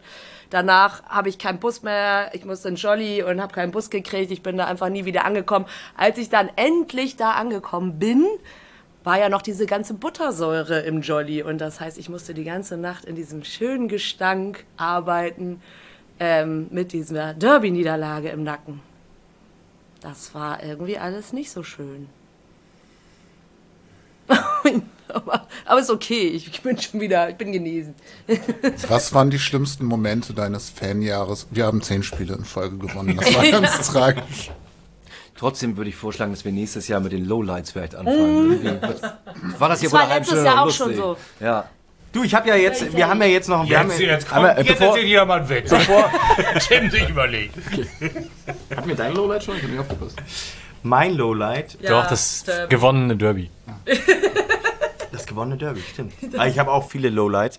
Wundert mich so ein bisschen, dass die, die ganze Entlassung von Timo Schulz hier gar nicht Eingang gefunden hat als Lowlight. Und da habe ich nämlich überlegt, ob das jemand sagt, aber ich glaube, dadurch, dass die von vielen auch als Lowlight empfundene Siegesserie kam, hat man da nicht so den Fokus drauf gelegt. Hätten wir nach zwei Spielen schon wieder verloren, wären die Stimmen, das wäre mit Schulle nicht passiert, lauter geworden und dann hätten auch wir darüber gesprochen. Aber es ist ein Lowlight, darf es ja trotzdem sein, oder? Ich wollte das fast nicht wieder aufmachen. Deswegen habe ich lieber über die 10 Siegesserie gesprochen. Okay. Könnte natürlich auch ein Highlight sein, wenn man danach so gut gespielt hat. Also, Ja, ich fand es ein bisschen gemein, dass es an meinem Geburtstag war, aber ansonsten. Wenn ihr schon Stell dir vor, in deinem Geburts- gesehen werden, könnt ihr auch die Trainerentlassung als Highlight gesehen werden. was ich mit euch auf jeden Fall dieses Mal machen möchte, ist eine Abstimmung über den MVP des FC St. Pauli. Für die Leute, die ähm, des Englischen nicht so mächtig sind, wollte ich sagen. Was heißt denn MVP? Ich glaube, das A ist stumm. Most valuable, valuable, have a nice work. Ja, was, was heißt es auf Deutsch? Most valuable player. Ja, was Den, heißt das das hab auf ich mir Deutsch? richtig rausgedrückt. Das habe ich mir richtig, äh, ja, für bester Spieler. Also bester Spieler ist mir jetzt zu billig. Also schon der, der am meisten Impact. Also, Siehst du, das Wort hatte ich nämlich auch im Kopf. Ich glaub, wichtigste. Ich Ja, glaube, der- naja, warte, warte, warte, wertvollste. Ich glaube, es geht um den wertvollsten Spieler. Also nicht nur der, der die meisten Tore schießt und nicht nur der, der die meisten Pässe gehabt, sondern der, der zum Beispiel auch fürs Mannschaftsgefüge wichtig ist und der das beste Gesamtpaket bietet. Deswegen der wertvollste Wie Spieler. Jokic heute Nacht in der NBA Finals. Ich hätte bis eben gewesen. gedacht, dass es Golf gewesen wäre. Nee, es ist. Denver Nuggets zum ersten Mal NBA Champion geworden. habe ich gesehen, der darf jetzt noch nicht in Urlaub, ne? Weil erst am Donnerstag die Feier ist und deswegen hat er geweint auf der Pressekonferenz. Weil er sich so gefreut geweint, hat. weil er eine Frage auf Serbisch gestellt bekommen hat. Ach so, oder ja, dann habe ich, ich habe nur die Überschrift Da gelesen. muss ich, da muss ich auch immer weinen, wenn man mir Fragen auf Serbisch stellt. Wenn Tim demnächst Fragen auf Serbisch stellt, was dann los ist. Ja gut, erklär, wie machen wir das? Also, erstmal sammeln wir eine kleine Liste und dann machen wir ganz klassisch äh, Handzeichen in einem Podcast. Und ich zähle, äh, sag laut, äh, wer für wen gestimmt hat. Ich habe hier schon mal so eine kleine Liste zusammengestellt und ihr dürft das gerne ergänzen, wenn ihr mögt. Ich habe natürlich drauf den besten Torschützen der Saison. Welcher war das? Justus? Äh, Tascha. Lukas Daschner, genau, den habe ich natürlich drauf. Justus? Wie gesagt, ich arbeite mit dem Moment der Überraschung. Ähm, Lea Paccarada habe ich raufgenommen. Ich glaube, da könnte vielleicht auch die ein oder andere Stimme kommen. Ja. Dann habe ich natürlich die äh, Doppelsechs, Jackson Irvine und Marcel Hartl. Erik Smith habe ich auch noch mit draufgenommen. Also sind jetzt beide zusammen in einer Abstimmung Ja. oder sind das separate Spieler, für die ich stimmen kann? N- Ich würde die schon trennen, die beiden. Muss. Hast du da andere Ideen? Äh, Du, ich frage nur nach den Regeln. Nicht, dass es nächste Saison wieder heißt, aber was ist dann eigentlich eine neue Ecke oder sowas? Wie ist das nochmal mit Bayern mit den beiden Spielern? Robben, Robben und das, das war doch ein Name dann. die Robberie, die diametrale Robberie, das suchte ich. So, jetzt mach mal aus Jackson Irvine und Marcel Hartl was. Örtel. Hörwein. Hörwein. Herrwein wäre auch gut, das wäre so ein guter Friseurladen. Oh, ein geiler Wein eigentlich. Nee, ihr Wein. Guck mal, so gut kann ich Englisch. Das heißt ja auch ihr Wein. Genau, fehlen euch Spieler in der Liste, auf der Liste? Ich habe nicht zugehört, nee. Aber gerade einen Blick drauf geworfen. Gut, gut gemacht. Ich dachte, du liest jetzt vor und sagst, den kenne ich gar nicht. Also man könnte natürlich durch die äh, Winterverpflichtungen, Maurides lasse ich, schönen Gruß an Luca, trotzdem mal außen vor, aber Erfolayen und Metz, Ich würde, genau, bei Metz bin ich dabei. Metz, Dapo, Afolayan. Hast du sehr schön gesagt, Mike? danke. Mit dem langen A.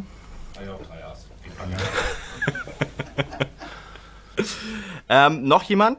Fehlt euch noch jemand auf der Liste?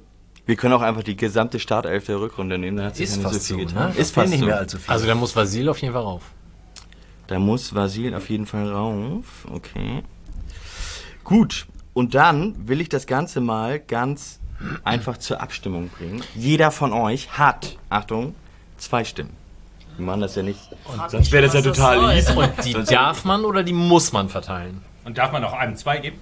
Das war die Frage. erstmal ausreden. Ich habe mir das noch nicht Das ist ja können das überhaupt nicht das Konzept der Sendung. Kann ich Stimmen halbieren? Oh, ist, oh. Stimmen halbieren. Auch gut.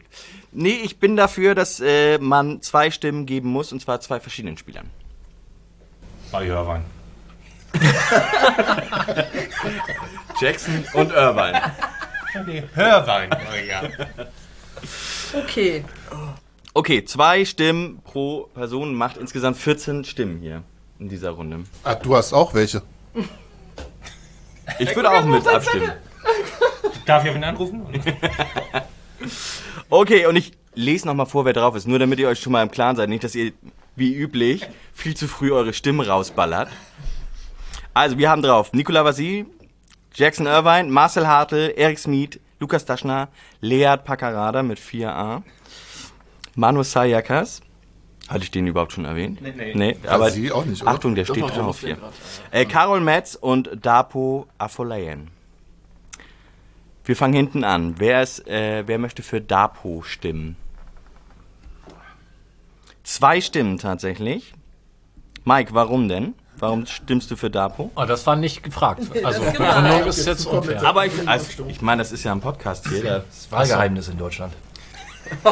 Äh, du stimmt, du hast doch gar nicht gesagt, wer noch für ihn gestimmt hat. Aber ja, ähm, äh, weil ich denke, dass ohne ihn dieses Element Geschwindigkeit auf der Außenbahn äh, in der Rückrunde gefehlt hätte und die Rückrunde dann nicht so gut gewesen wäre. Wir hätten nicht zehn Siege geholt und ich hätte mich gar nicht so ärgern müssen. Naja, trotzdem. Also ich finde, das hat er schon ganz gut gemacht. Außerdem war er einfach bei uns in der Sendung auch unfassbar sympathisch. Das Spannende finde ich ja, der ist gar nicht so schnell. Also wenn man sich den Topspeed von ihm anguckt. Ist mir doch egal. Fakten, Fakten haben ihn noch niemals jemand in diesem Podcast beeindruckt. Also Außer wirklich. dem einen, der hast du Aber- gehört, wie, wie der vor der Saison erzählt hat. Mal ehrlich, Johnny, hattest du auch Sorge, als er anfing? Das Spannende ist ja, der ist gar nicht so und dann sagt er sympathisch hinten dran. Ja, wirklich. In dem Moment gingen meine Augen so ein bisschen groß auf und dachte, hä, was ist passiert denn jetzt? Und auf einmal, der ist gar nicht so schnell. Nächster Spieler, Karol Metz. Eine Stimme. Was ist denn mit euch? Das sind die schönsten Grätschen der zweiten Liga. So grätscht keiner mehr. Das Seit Markus Thorand. seit Markus Thorand. Was macht der eigentlich gerade? Der ist doch für einen Verein auch noch tätig, ne? Also der hängt da am Kühlschrank auf diesem Golffoto, ist da noch mit drauf. Hallo Markus. Ja, aber wirklich, ich, ich finde, der eine super Verpflichtung. Der hat immer, wenn er da stand, es ist jetzt kein Zauberfußballer. Ich habe mir nochmal im, im nicht Vorbereitung auf dieser Sendung, auf diese Sendung, aber ich habe mir nochmal den Artikel von einem gewissen Tim, von dem ich bis eben noch dachte, dass er Fußballsachverstand hat, äh, durchgelesen. Und das, das, was er geschrieben hat, hat tatsächlich Hand und Fuß. Das ist kein Zauberfußballer, der ist sehr solide, der macht da keine Gefangenen hinten und der stand halt immer, der, der ist halt komplett die ganze Zeit hat er durchgespielt. Ich finde den super und ich finde, da könnt ihr euch alle mal überlegen, ob ihr euch nicht doch noch eine Stimme geben wollt. Wollen wir es nochmal zur Abstimmung? Nein. Schönste Grätsche der zweiten Liga. Nee, ist okay. Eine Stimme für Kawa Metz. Manos Sayakas steht auf der Liste. Bekommt drei Stimmen in dieser Runde. Und ich gucke wieder Mike an. Ja, bitte, Tim. Warum? Warum hast du. Weil Äh, er warum? drei A's hat. so, nächster Spieler. Äh, Weil ich's kann. Also, ich habe den hart gefeiert, als er ähm, sich beim Balljungen, ich glaube, das war das erste oder zweite Spiel, das er für uns gemacht hat, da hat er einen Ball zugeworfen bekommen, hat er sich beim Balljungen bedankt. Äh, das fand ich, oder beim gegnerischen Trainer, eins von beiden, der war so klein, das kann man nicht unterscheiden. Auf dem Fernseher ist das alles so klein. Aber das fand ich sehr, sehr gut. Das ist ein sehr sympathischer Mensch, deswegen kriegt er auch meine Stimme. Neben den ganzen spielerischen Eigenschaften, die er mitbringt, äh, scheint das menschlich auch ein ganz guter zu sein. Herzlich willkommen in diesem Premium-Podcast. Also, ich möchte ganz kurz begründen, ähm, ich hätte meine Stimme wahrscheinlich Lead Pacarada gegeben, weil ich glaube, dass der auch in dem ganzen Drumherum sehr wichtig war. Ich glaube, das ist tatsächlich ein Kapitän im besten Wortsinne gewesen in dieser Saison. Aber der hat uns ja verlassen und deswegen kann ich nicht mehr für ihn stimmen. Oha. Ach so. Tja. Jetzt wisst ihr Bescheid. Also, das mit dem Balljung, ich dachte, du erzählst jetzt nicht die Geschichte vom zweiten Spieltag, als er sich bedankt hat, sondern als er beim Derby-Rückspiel, da wollte er doch. da wollte er was anderes mit dem Balljung machen. Da wollte er Ja. sich nicht bedanken. Oder. Hat er relativ deutlich gemacht, dass es auch schnell gehen kann, ja. Und bevor wir jetzt gleich zu Lea Pacarada kommen, möchte ich kurz darauf hinweisen, du hast ja gesagt, du möchtest daraus einen Pokal basteln und den wollen wir überreichen. Und es hat ja keiner von uns Bock nach Köln zu fahren. Also von daher. Ne? Okay, Lead Pagarada. Streiche ich von der auch, Liste. oder was? Ach so, ja, stimmt. Darschner. Bochum ist nicht Köln. Toll, ja, dann.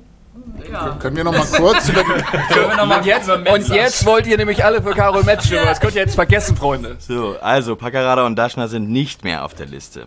Doch, natürlich. Ich wiederhole. Möchte denn jemand Lead Pagarada seine Stimme geben? Das Oder Lukas Daschner? hat er auch nicht verdient. Nein, haben sie beide nicht verdient. Ich äh, stimme dir auch voll zu, Mike, was, äh, was, das, äh, was du gesagt hast, Kapitän im besten Sinne, der dann doch weit mehr, ähm, ja, von, von nicht nur auf dem Platz spielerisch wichtig war, sondern auch neben dem Platz wichtig war. Ähm, und wünsche ihm alles Gute in Köln. So, ich habe Erik Smith auf der Liste. Zwei Stimmen für Erik Smith, So, jetzt muss ich fragen, Tim, warum du denn nicht? Weil ich meine Stimme einem anderen Spieler noch geben möchte. Das Und ist ich, äh, natürlich richtig, aber trotzdem. Das muss, du, du bist doch derjenige, der nach jedem Spiel immer quasi überschwänglich ihn lobt und ihn auch für seine prägnanten Aussagen in der Mixzone immer abfeiert. Das gehört doch auch in das Gesamtpaket ja, MVP. Aber, ja, aber ähm, genau, in das Gesamtpaket MVP gehört das auch mit rein, aber man hat in der Rückrunde auch tatsächlich bin ich, habe ich mich vielleicht auch meine rosarote Brille etwas abgelegt und auch mitgekriegt, dass der FC St. Pauli auch ohne Eric Smith sehr gut Fußball spielen kann.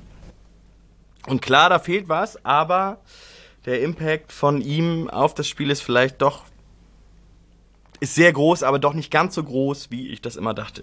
Na gut. Deswegen zwei Stimmen für Erik Smith. Und wir springen weiter, bevor ich mir das anders überlege, zu Marcel Hartl. Ich habe meine zwei Stimmen schon vergeben. Keine Stimme für Marcel Hartl? So, jetzt sag mal kurz, wie viele Stimmen rum sind und wie viele Spieler noch kommen. Es sind rum sechs, acht Stimmen. Das heißt, es sind noch sechs Stimmen offen und wir haben noch, wenn Hartl jetzt hier eine Null bekommt, haben wir noch zwei Spieler offen. Und die müssten, dann- die müssten sich acht verteilen. Hat jemand noch Sechs. gar nicht abgestimmt? Ja, ich wollte ja gerne den Darschner, aber das geht ja nicht mehr. Deswegen nehme ich jetzt Dapo. Da, wo war das schon? Ja, Dapo aber, war schon. Ja, Achso, aber das ja, okay. ich Dann, ja da noch dann nicht. kriegt Dapo noch eine Stimme mehr. Dann kriegt Dapo noch eine Und dann Stimme. habe ich noch einen offen. Dann steht es jetzt unentschieden zwischen Manos Sayakas und Dapo Afolayan. Und äh, nächster Spieler auf der Liste ist Nicolas Vasi. Okay, bekommt auch keine Stimme. Das geht doch nicht. Das geht nicht auf. Wenn da jetzt gleich jemand mit zwei Armen hoch hier sitzt, na, da, dann geht er raus. Nee, ach so, weil Debbie noch einen. Dann, Ja, ja. Dann äh, sagen jetzt alle bei Jackson Irvine, Ja. ich. Ich, ich nicht. Ich habe schon zwei Stunden. Das haut ja nicht. Ja, komm, dann mach doch erstmal die Runde durch und dann. Ja, komm, sonst gebe ich dir Mach weiter, komm. Nein. Das funktioniert ja ganz fantastisch hier. Hast du dir ja toll ausgedacht. Ich hatte nicht damit gerechnet, dass hier so, so ein. Na komm, dann gebe ich, mir- geb ich dem jetzt halt eine Dem Stimme. Jungen. Die um die Ecke kommt. Also eine Stimme. Nein. Okay. Dann haben wir noch Jackson Irvine auf der Liste. Guck mal, Mike, und dem gebe ich nämlich auch meine Stimme. Fünf. Genau. Aber fehlen noch noch zwei, oder was? Nein, da fehlen nicht mehr zwei. Ja, Jetzt hier mal zusammen. 9 plus 5 macht 14. Also ja, die Aussage an sich ist korrekt. Ah, okay, ja. Aber wie das hier reinpasst, weiß ich noch nicht. Also, Jackson Irvine, 5 Stimmen. Warum, äh, Debbie? Hast du Äh, eine Stimme? ja, völlig klar, weil ihr ja gesagt habt, es geht nicht nur um das Sportliche und da ist er schon ziemlich gut mit seinem Kopfballtalent und so weiter. Und dann aber auch ein Spieler, der so oft ins Jolly Roger kommt ähm, und so sympathisch ist und toll auflegen kann auch. Ähm, ja, da muss ich schon sagen, gibt's nicht oft und er hat das Gesamtpaket einfach. Stand er nicht auch Heiligabend am Tresen da, am Jolly? Auch, ja. Also nicht am, also nicht hinterm, vorm. am, ja. mit Familie, mit gesamter Familie. Wie viele Punkte hast du da jetzt aufgeschrieben insgesamt? Ja, 9 plus 5, 14 halt. Ja, wir, wir haben ja vorher schon mehr als fünf Punkte. Für, wir haben, für die wen hat denn, Punkte für wen hat für denn Sven seine beiden Stimmen gegeben? Das Hier, musst, du, oder was? musst du Sven fragen. Geheime Abstimmung. Hat er ganz am Anfang gesagt, geheime Abstimmung. Hat Ich habe diesen verstehen. Habeck nicht gewählt. Harzel, der hieß Harzel. Achso. Na, Mike, freust du dich auf Schneider? Also ich weiß, wem, wem er seine beiden Stimmen gegeben hat. Also zwei Spielern natürlich, weil es war alles regelkonform, aber er hat äh, Wahlgeheimnis eingefordert, deswegen verrate ich dir das jetzt nicht. Aber es sind genau 14 Stimmen eingegangen. Ich habe keinen Grund, die Wahl hier anzuzweifeln und erkläre hiermit Jackson Irvine, wer hätte es gedacht, ehrlich gesagt, zum MVP der Saison. Herzlichen Glückwunsch. Du bastelst jetzt echt einen Pokal, oder was? Vielleicht. Ist ja noch ein bisschen Zeit zum Trainingsauftakt. Trainingsauftakt, ja, ein bisschen Zeit ist gut, ist ja schon nächste Woche. Ah, oh, jetzt wird kritisch. Oh, ah. Aus einem Stück Seife nagen. Ja, der kann doch auch mal in die Sendung kommen. Der kann ja auch Deutsch, habe ich gehört. Da musst du dann gar nicht dein Welcome und so raus. Aber er kann. Na, da bin ich ja beruhigt. Da komme ich nicht. Ja gut, ich glaube, wir müssen hier mal ein bisschen Luft reinlassen. Ja, mach das MIP-Ding und dann, gehen wir mal in die Pause. Ja, das MIP, da gibt es zu viele Überschneidungen. Das, Das ist so ein Bier, oder nicht? Funktioniert nicht. So ein MIP-Bier. Das funktioniert nicht mit dem Abstimmungstool. Da gibt es zu viele Überschneidungen. Ich habe da, ich habe mir da zum Beispiel aufgeschrieben, dass Lukas Daschner da auch reinpassen würde. Die Most Improved Player, also MIP, also wer sich am meisten verbessert hat im Laufe der Saison. Die wollte ich eigentlich auch noch mit euch machen. Da findet jemand mit einem langen A zum Beispiel auch Eingang, Elias Saad. Ähm, den hätte ich damit reingezählt. Matanovic Der Saat hat das tatsächlich. oder Smash? Oder, oder Hürzeler. Lass uns bitte vor eine Pause. Okay.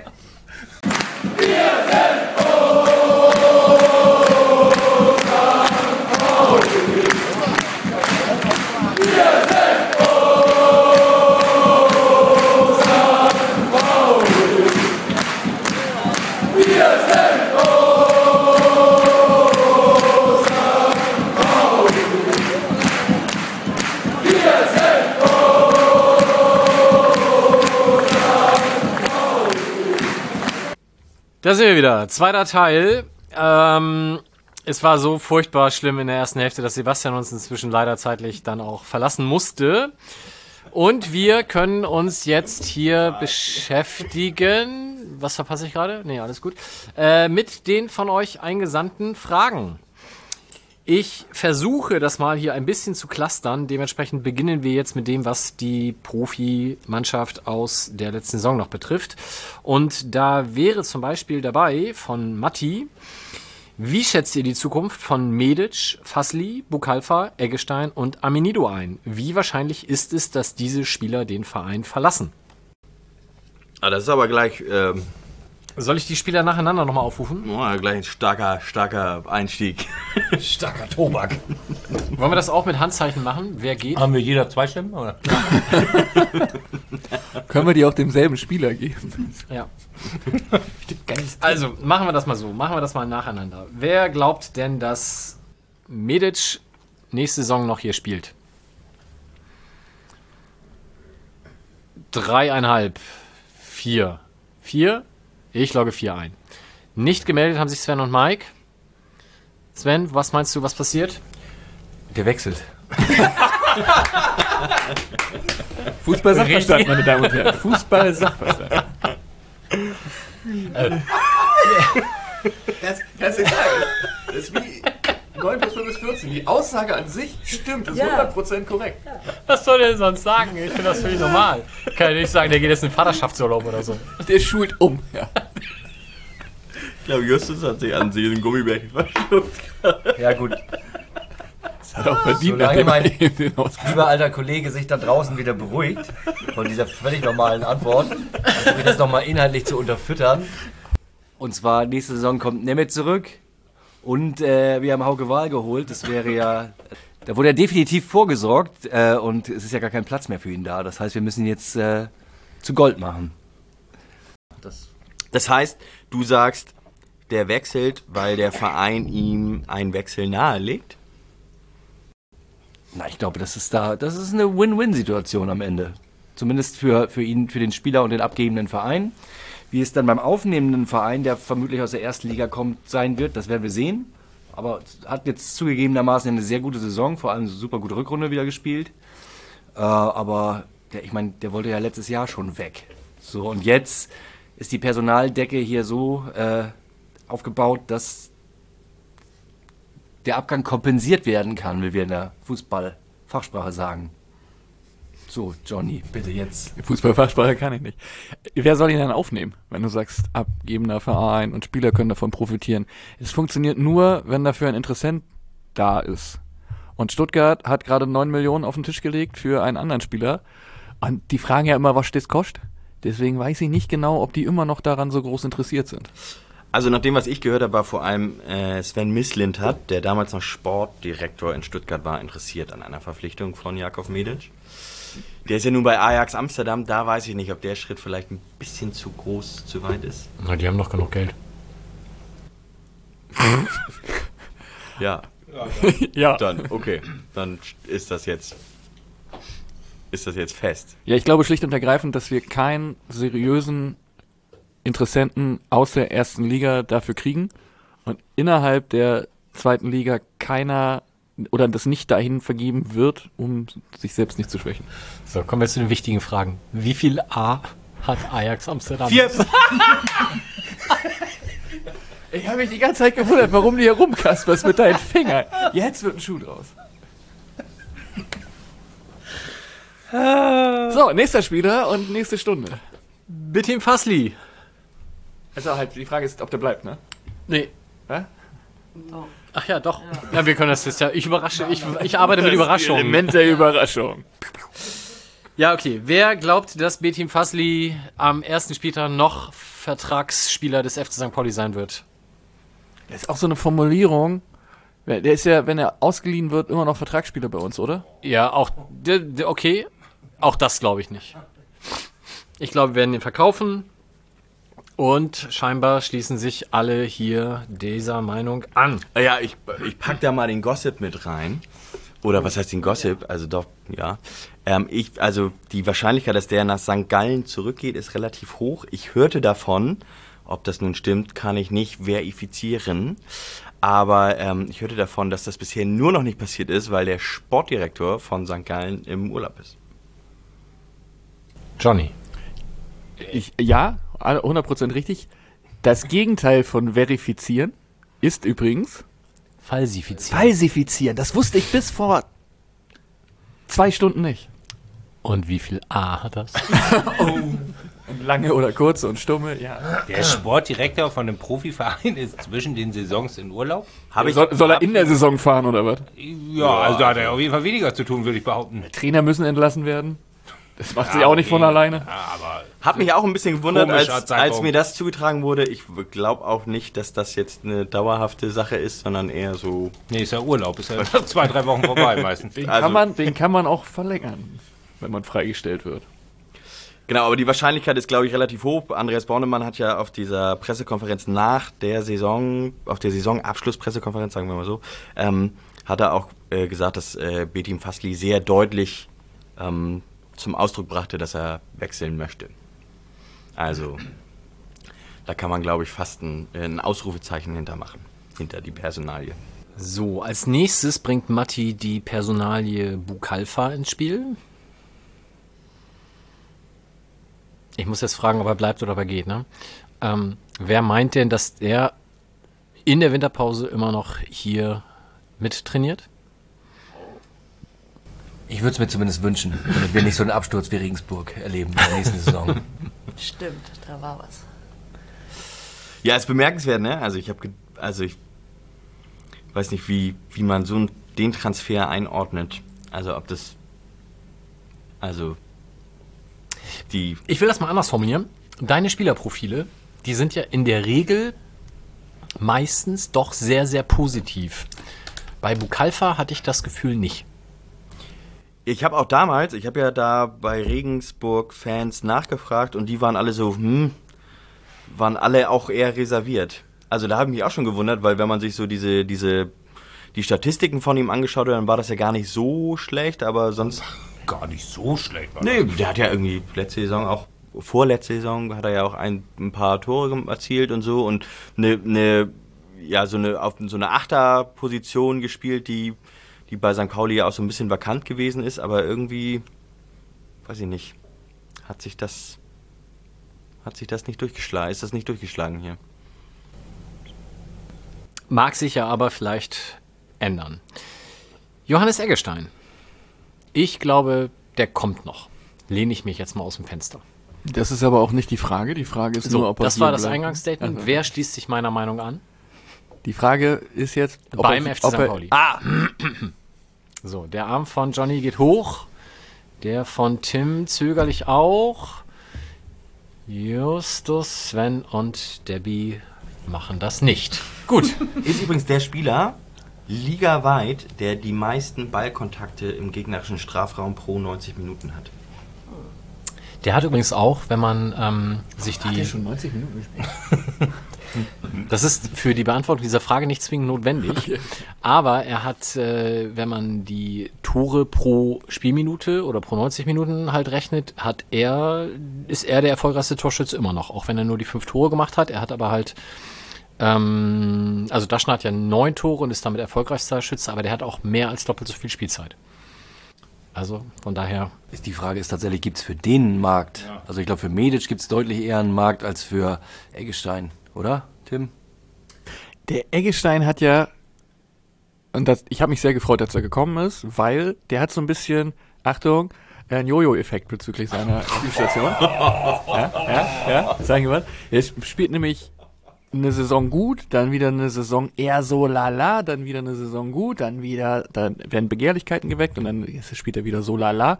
Und bei seiner letzten Station im Ausland hat er so lala gespielt. Deswegen war ich frohen Mutes, als er verpflichtet wurde, dass er jetzt hier wieder gut spielt. Und ich glaube, dass diese Gutspielsaison noch kommen kann, deswegen hoffe ich, dass er hier bleibt. vielleicht hat er ja von ABAB-Reim auf ABBA-Reim gewechselt. Und wie viele A's sind eigentlich in Jojo? Ähm, ja, und die Frage ist natürlich auch, ich meine, wir brauchen ja auch irgendwie noch einen Stürmer. Ob man dann einen abgibt, wo man, wie ihr ja beide gesagt hat, der auf jeden Fall irgendwelche Qualitäten hat. Also der jetzt nicht eine totale Vollpfeife ist, so. Den könnte man ja auch noch behalten, weil man ja wahrscheinlich nicht viel, also in den letzten Saisons haben wir ja auch oftmals so ganz zum Schluss noch wen geholt. Das könnte man ja wieder so machen. Und wenn man dann, wenn Matanovic, wie wir alle wissen, ja auch geht, äh, und Daschner auch, äh, dann nachher völlig blank da vorne rumsteht. Ja, ich würde nochmal eine, tatsächlich eine, eine ähm, Eggestein-spezifische Frage an Tim formulieren. Ist ihr denn überhaupt Stürmer? Oder ka- oder kann man den gegebenenfalls auch anders einsetzen? Die Frage ist ja tatsächlich, wir haben keinen vernünftigen Backup auf der Acht. Kann der vielleicht auch offensive Achter spielen? Oder der hat auch, glaube ich, in Bremen damals irgendwie im offensiven Mittelfeld gespielt. Ist das überhaupt ein Stürmer? Also in unser System passt er so meiner Meinung nach auf jeden Fall nicht da vorne bei den dreien. Ja, also das finde ich total spannend. Ähm, ich glaube sogar, dass er der ähm, sehr viel eher ein Stürmer ist als Luca Dasch, äh, Lukas Daschner. Luca Daschner ist auch gut. Lukas Daschner. Weil der eben so ein paar Qualitäten hat, die andere Spieler im Kader oder fast kein anderer Spieler im Kader hat. Nämlich das ist diese, ja, diese klassische Stürmerqualität im Strafraum, in dem Moment da anspielbar zu sein, wo du halt sein musst als Stürmer. Und wenn du dich am Pfosten festhältst, während du den Ball über die Linie drückst, völlig egal. Hauptsache, du bist in dem Moment da. Ich glaube, diese Qualität, die hat er. Und ähm, was mir damals, als der zu St. Pauli gekommen ist, was da aus von Bremer Seite zurückgefunkt wurde auf die Fragen war, dass er bei Bremen immer als Außenstürmer eingesetzt wurde. Und da haben die, wurde mir damals schon gesagt, da ist er nicht richtig auf der Position, auch wenn er vielleicht ein bisschen eher so nicht unbedingt körperlich die Statur eines klassischen äh, Mittelstürmers mitbringt, sondern vielleicht eher so aussieht und so wirkt, als würde er auf die, auf die äußere Position passen. Aber von den Skills, die er hat, passt er eigentlich fast nur in den Strafraum, würde ich sagen. Und das, und da, das finde ich total interessant, weil ich würde mal die These wagen, dass er genau, also ich meine, beziehungsweise es ist ja noch nicht mal mehr eine These, sondern die Statistiken sagen das ja ganz klar, kein Spieler hat mehr Ballkontakte im Strafraum. Also das ist ja als, als er pro 90 Minuten. Also das ist ja genau die Qualität, die das wider- widerspiegelt. Ne? Und die Frage ist, warum hat er in der Rückrunde dann, als er fit war, warum war er dann trotzdem, wurde er dann ja über, über ja, wochenlang noch nicht mal eingewechselt?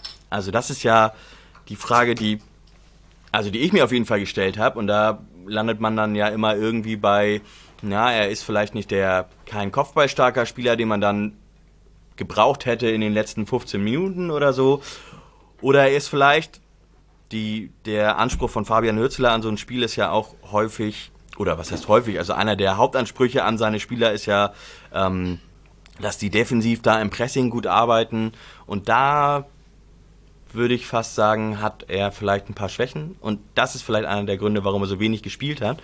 Aber diese klassischen Stürmereigenschaften oder klassischen Eigenschaften, die so ein, so ein Torjäger mitbringen muss, da würde ich sagen, da ist Johannes Eggestein sogar der Spieler im Kader, der das am allerbesten kann. Und der muss ganz kleine Schienbeinschoner haben, weil der die Socken immer so weit unten trägt. Müsst ihr mal drauf achten. Der zieht die Stutzen nicht mal halb hoch über das Schienbein. Wie der am Schiedsrichter vorbeikommt, ist mir ein Rätsel. Du bist als Schiedsrichter tatsächlich relativ machtlos, solange der irgendwie etwas, was größer ist als eine Zigarettenschachtel hat. Und es gibt tatsächlich viele Spieler, die so, ich sage mal, F-Jugend Schienbeinschützer haben. Am besten noch mit Benjamin Blümchen drauf, weil ähm, umso mehr die Dinger wiegen, also umso größer sie sind, desto mehr behindert ist sie. Ja, ja. Und deswegen haben die alle nur so kleine Schienbeinschützer. Also bei ihm sieht das halt so aus, als ob irgendwer anders einen Fingernagel da reingesteckt hat. So, also Fingernagel abgebrochen und bei ihm vorne in die Stutzen rein. So, das ist schon, das ist schon putzig. Gut, als letztes haben wir noch Etienne Aminido auf der Liste. Wer glaubt, dass der nach Ende der Transferphase noch beim FC St. Pauli unter Vertrag steht?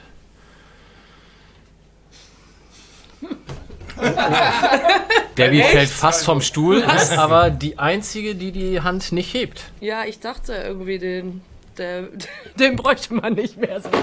Aber, ähm, weil ich habe ja gesagt, dass wir, äh, na, ist doch eine gute Antwort, oder nicht? Ja.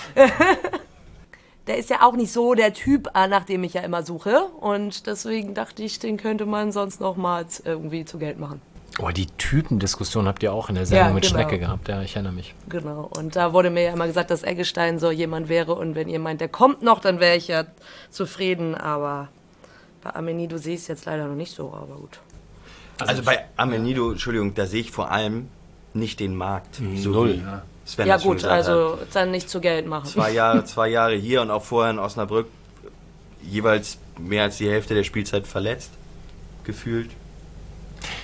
Definitiv kein Markt und auf der anderen Seite aber ein ambivalenter Spieler. Eigentlich genau das, was wir brauchen. Oh, hat er ambivalent gesagt. Ui. Alle Positionen spielen. Heißt das nicht polyvalent? Naja. Ähm, ich denke, wir, Aber ambivalent hat mehr Aas.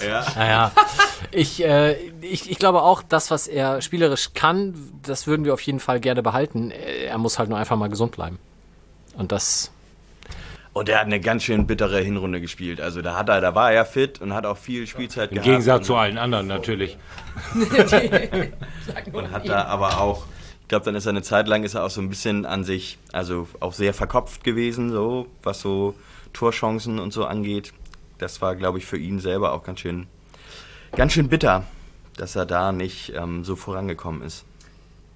Gut, machen wir weiter mit der nächsten Frage von Matti. Wie notwendig haltet ihr Transfers auf der linken Verteidiger bzw. Schienenspieler links und der Mittelfeldposition, wenn wir das Ziel haben, oben anzugreifen? Also solange Jackson Irvine und Marcel Hartl fit sind, sehe ich da überhaupt keinen Bedarf. Und wenn, dann hat man ja Connor Metcalf dahinter. Afis Aremu im Zweifel auch. Also da, also Mittelfeldposition, weiß ich nicht, sehe ich da nicht so den Bedarf für. Und linker Verteidiger? Ja, das schon eher. Das ist so ein bisschen die Frage, ne? was man mit Philipp Treu macht, ähm, der ja auch linker Verteidiger spielen könnte. Es wurde jetzt auch gesagt, dass Lars Ritzka ähm, auch durchaus so weit sein könnte, dass man dem das auch zutraut. Und ich glaube auch, dass Lars Ritzka ein, ist ein ganz anderer Spielertyp als Lead Paccarada, mit dem man, der viel eher so die Linie rauf, runter arbeitet, aber dafür defensiv mit Sicherheit nochmal ja, noch mehr Qualitäten mitbringt als ähm, Paccarada, aber dafür dann eben, was so Kreativität angeht, dieses Auflösen der Position in den Sechserraum, das wird er eben nicht mitbringen. Das wird sich dadurch verändern, das Spiel, aber es muss ja nicht heißen, dass das ähm, qualitativ schlechter ist. Aber es ist ja definitiv so, dass wir drei Außenverteidiger abgegeben haben und nur einen geholt haben. Ich kann mir ehrlich gesagt nicht vorstellen, dass da keiner mehr kommt. Also das wäre schon, das schon ganz schön knapp, wenn du einen, einen äh, Links- und einen Rechtsverteidiger hast und jeweils einen Backup, also und dann nur einen Backup für beide. Das ist einfach, das ist einfach zu wenig. Aber ist es nicht so, dass man immer einen Linksverteidiger sucht? Also jetzt in den letzten Jahren nicht, weil wir Paccarada hatten, okay. Aber sonst ist es doch eigentlich immer so, oh, einen Linksverteidiger könnten wir eigentlich noch ganz gut brauchen. dann nimmt man irgendwie so einen Rechtsverteidiger, der da mal links spielt. Das ist dann immer so mittelmäßig gut. Funktioniert dann auch mal, mal gut, mal schlecht, mal besser, mal schlechter, so. Aber eigentlich sucht doch jeder immer irgendwie einen Linksverteidiger. Ich wüsste ja einen, der gerade vertragslos ist. Ja, nämlich Bastian Utschipka. Der ist aber auch schon 100 Jahre alt. Ja, macht nichts. Muss man ja, also. Jünger als ich. Und der durfte ja beim Relegationsrückspiel, glaube ich, auch nicht mehr mitspielen, oder? Ich glaube, der war nicht in der Startelf. Ah, das weiß ich nicht. Also er hat Relegation gespielt, aber ich weiß nicht, ob beide spielen. Erst Hinspiel ja, Rückspiel nicht. Ansonsten stimme ich dir zu, den könnte man holen, der. Aber der ist halt auch schon. Passt nicht mehr ins Konzept der Ja, jungen, aufstrebenden? Spieler. 35? Nein. So Ich google schon, So ich alt google sind schon. wir noch Irgendwas nicht. Ja, zwischen genau. 31 und 35. Also ich würde auch sagen, Bastian und Chipka, der war im Aufstiegsjahr, war der 22 oder so? Würde ich auch sagen, dass der schon... Äh, Ich habe nachgeguckt, als ich mich gewundert habe, dass der noch Fußball spielt. 34. 12. Januar 89. Ist er geboren in Bergisch Gladbach, da kommt die Heidi Klum auch her. Und da sind wir wieder beim Mode-Podcast. Dann kommen wir zu den wichtigen Themen. Okay, also. Ja, aber Sven, du hast recht. Also, also einen Außenverteidiger braucht man noch. Ob das dann links, Rechtsverteidiger ist, je nachdem, wie man da mit Philipp Treu umgeht und plant, ähm, ist da Bedarf auf jeden Fall vorhanden. Also wir haben Philipp Treu, wir haben Saljakas und wir haben Lars Ritzka. Das sind drei Stück und wir plädieren dafür, noch einen vierten zu verpflichten. Kann ich das als Arbeitsauftrag an Herrn Bornemann so formulieren? Jede Position doppelt besetzen. Ist ja dann die Überlegung, wenn man das als Schienenspieler denkt, ob man sagt, da kann auch ein Offensiver ähm, reinrücken, aber da, auf, da gibt es ja auch Bedarf auf der Position. Aber ich bin mir auch sicher, dass da was passiert. Also es wird jetzt, Lars Ritzka wird ja stark geredet und das, ich würde sie mir auch gönnen, dass er den Durchbruch schafft. Man muss halt auch sagen, er hatte fast keine Einsätze von Anfang an gehabt in der letzten Saison und selbst wenn er eingewechselt wurde, war das ja wirklich immer nur für die Schlussphase. Aber der hat ja keinen, also ich kann mich zumindest nicht erinnern, wahrscheinlich war, bin ich nicht ganz richtig, aber der hat ja, könntet ihr sagen, was der zu leisten imstande ist? Also man Hat man halt, gesehen in dem Testspiel gegen Hannover. Okay, die, äh, die Profis können das sagen, ja, okay. Aber das ist natürlich auch Small Sample Size, wie wir Statistik-Nerds sagen. Ähm, wird man sehen. Auf der anderen Seite, ich weiß noch, der ist jetzt zwei Jahre da, richtig? Und mein Sohn, der ja vom Fußball deutlich mehr Ahnung hat als ich, vor allem weil er die ganzen Spieler von FIFA kennt, Deswegen sagt er auch 0 zu 2. außer in der Thematik, äh, der hat sich wie Bolle gefreut, als Laskritska verpflichtet wurde. Und der kam ja nicht irgendwo her, sondern er kam immerhin von dem SC Verl, der sich damals, glaube ich, auch als Drittliga-Verein, ich glaube, die waren abgestiegen, aber trotzdem, er kam ja auch nicht aus der Regionalliga. Und ähm, nachdem der jetzt zwei Jahre hier auf der Bank saß, glaube ich, ja gut, also wenn er es jetzt nicht schafft, dann, dann ist das natürlich tragisch, auch für ihn. Aber ich finde, die Male, wo er eingewechselt wurde, hat man schon auch gesehen, dass das jetzt kein ganz schlechter ist. Also mich erreichten damals Glückwünsche von Fans anderer Vereine, dass der zu St. Pauli gewechselt ist. Das ist immer schon mal ein ganz gutes Zeichen. Viel Glück. Dann warten wir es ab. Also bei FIFA ist er gut, ich beim Football Manager ist er nicht so doll. Da habe ich ihn aussortiert nach einer Saison. Vielleicht wurde meine Haltung wen- auch davon ein bisschen Und wen, beeinflusst. wen hast du da? Und was? Wie viele Außenverteidiger hast du da? Boah, mittlerweile richtig viele. Das ist die Verletzungsseuche ja auch irgendwie. Ich achte aber schon darauf, dass er eigentlich, also eigentlich ist das Optimale, wenn man schon polyvalente Außenverteidiger hat, die sowohl links als auch rechts einsetzbar sind. Nee, aber das ist alles nicht. Ich habe den von Schalke den eingeholt. Wie heißt der Junge, der jetzt auch U21 WM gespielt hat oder was auch immer das für ein Turnier war? Müsst ihr jetzt alles nachgucken, können wir alles nachreichen. U19 war das? Ja, echt? Nee, das, was du meinst, ist U17. Aber U21 findet auch irgendwas statt. Da war was. Entschuldigung, U17 meinte ich. Der ist ständig verletzt, den sollten wir nicht holen. Ich werde Dabei das passt der- nochmal durchstecken. Dabei passt er sehr gut ins äh, Anforderungsprofil. Jung, verletzungsanfällig. Das übergehen wir jetzt mal. So, letzte Frage von Matti. Wird, wird Fabian Hürzler es schaffen, für Kontinuität zu sorgen, sodass sich nicht mehr gute mit schlechte Halbserien abwechseln? Wer möchte da denn jetzt mal eine Prognose wagen? Ich hadere noch an der Frage. Du meinst, ob die Kontinuität auch sagen könnte, einfach eine komplette Scheißsaison zu Stell ich wollte gerade sagen, stell dir mal vor, du bist halt permanent auf Platz 14. Ja, aber du bist jetzt ja kontinuierlich eine Halbserie gut gewesen. Also heißt es ja, Kontinuität wäre weiterhin gut zu sein.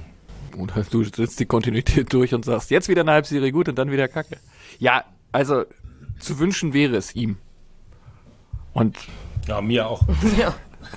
Uns allen, denke ich. ich glaube, ich glaub, unser Arbeitsvertrag ist davon nicht ganz so abhängig, sag ich mal. Ich lehne mich aus dem Fenster und sage, ja, das kann er. Gibt es weitere Wortmeldungen? Naja, ich bin gespannt, wenn er wirklich jetzt quasi ein Jahr gut spielt, sozusagen, oder gut spielen lässt, ob er dann noch ein weiteres halbes Jahr hier überhaupt an der Seitenlinie ist. Das ist ja die große Frage. Also ich meine, angeblich hatten ja schon einige Interesse und so und er sagt, nee, ich bin hier noch nicht fertig. Aber wenn er wirklich ein, es ein Jahr schafft, also jetzt bis zum äh, bis Weihnachten quasi irgendwie nochmal eine gute Halbserie hinzulegen. Also klar, Trainer im Winter wechseln, also aus dem, Ver äh, aus dem Vertrag rauskaufen, passiert jetzt auch nicht ständig, aber passiert ja. Und dann würde ich schon sagen, ist das Interesse groß an einem 30-Jährigen, der ein Jahr lang hier äh, deutlich besser spielt als ein ja durchaus hochgelobter Trainer, der vorher ein halbes Jahr das nicht hingekriegt hat. Also da werden sicherlich äh, Erstligavereine, vielleicht sogar nicht nur aus Deutschland, hellhörig werden. Das glaube ich schon. Also da würde ich gegenhalten, weil im Winter können das dann ja nur Vereine sein, die gerade irgendwie am Arsch sind.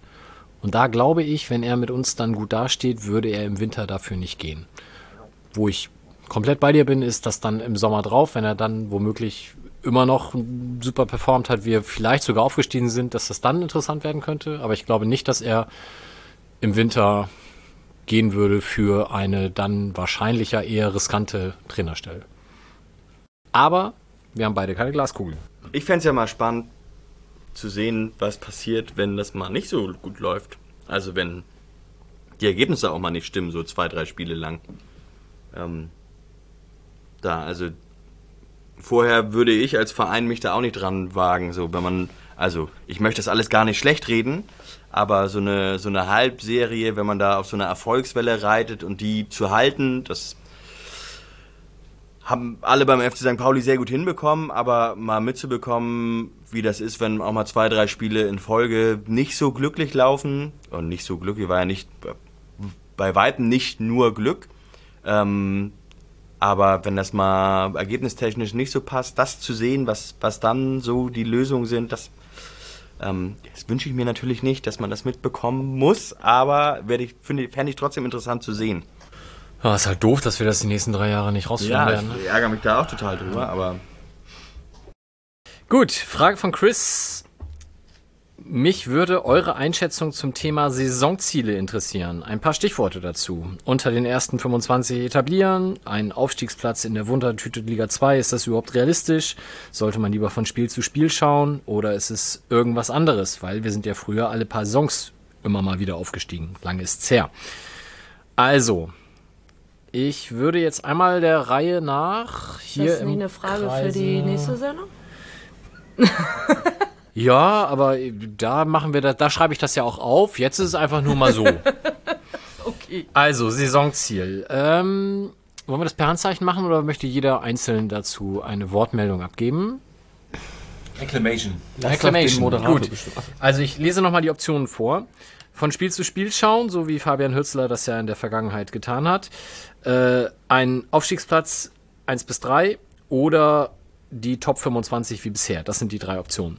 Aber äh, unterscheiden wir zwischen dem, also nur weil in die Kamera gesagt wird, dass man von Spiel zu Spiel guckt, weil man damit gut gefahren ist, heißt das ja nicht, dass intern der fünfte Platz ausgerufen wird oder dass intern ausgerufen wird.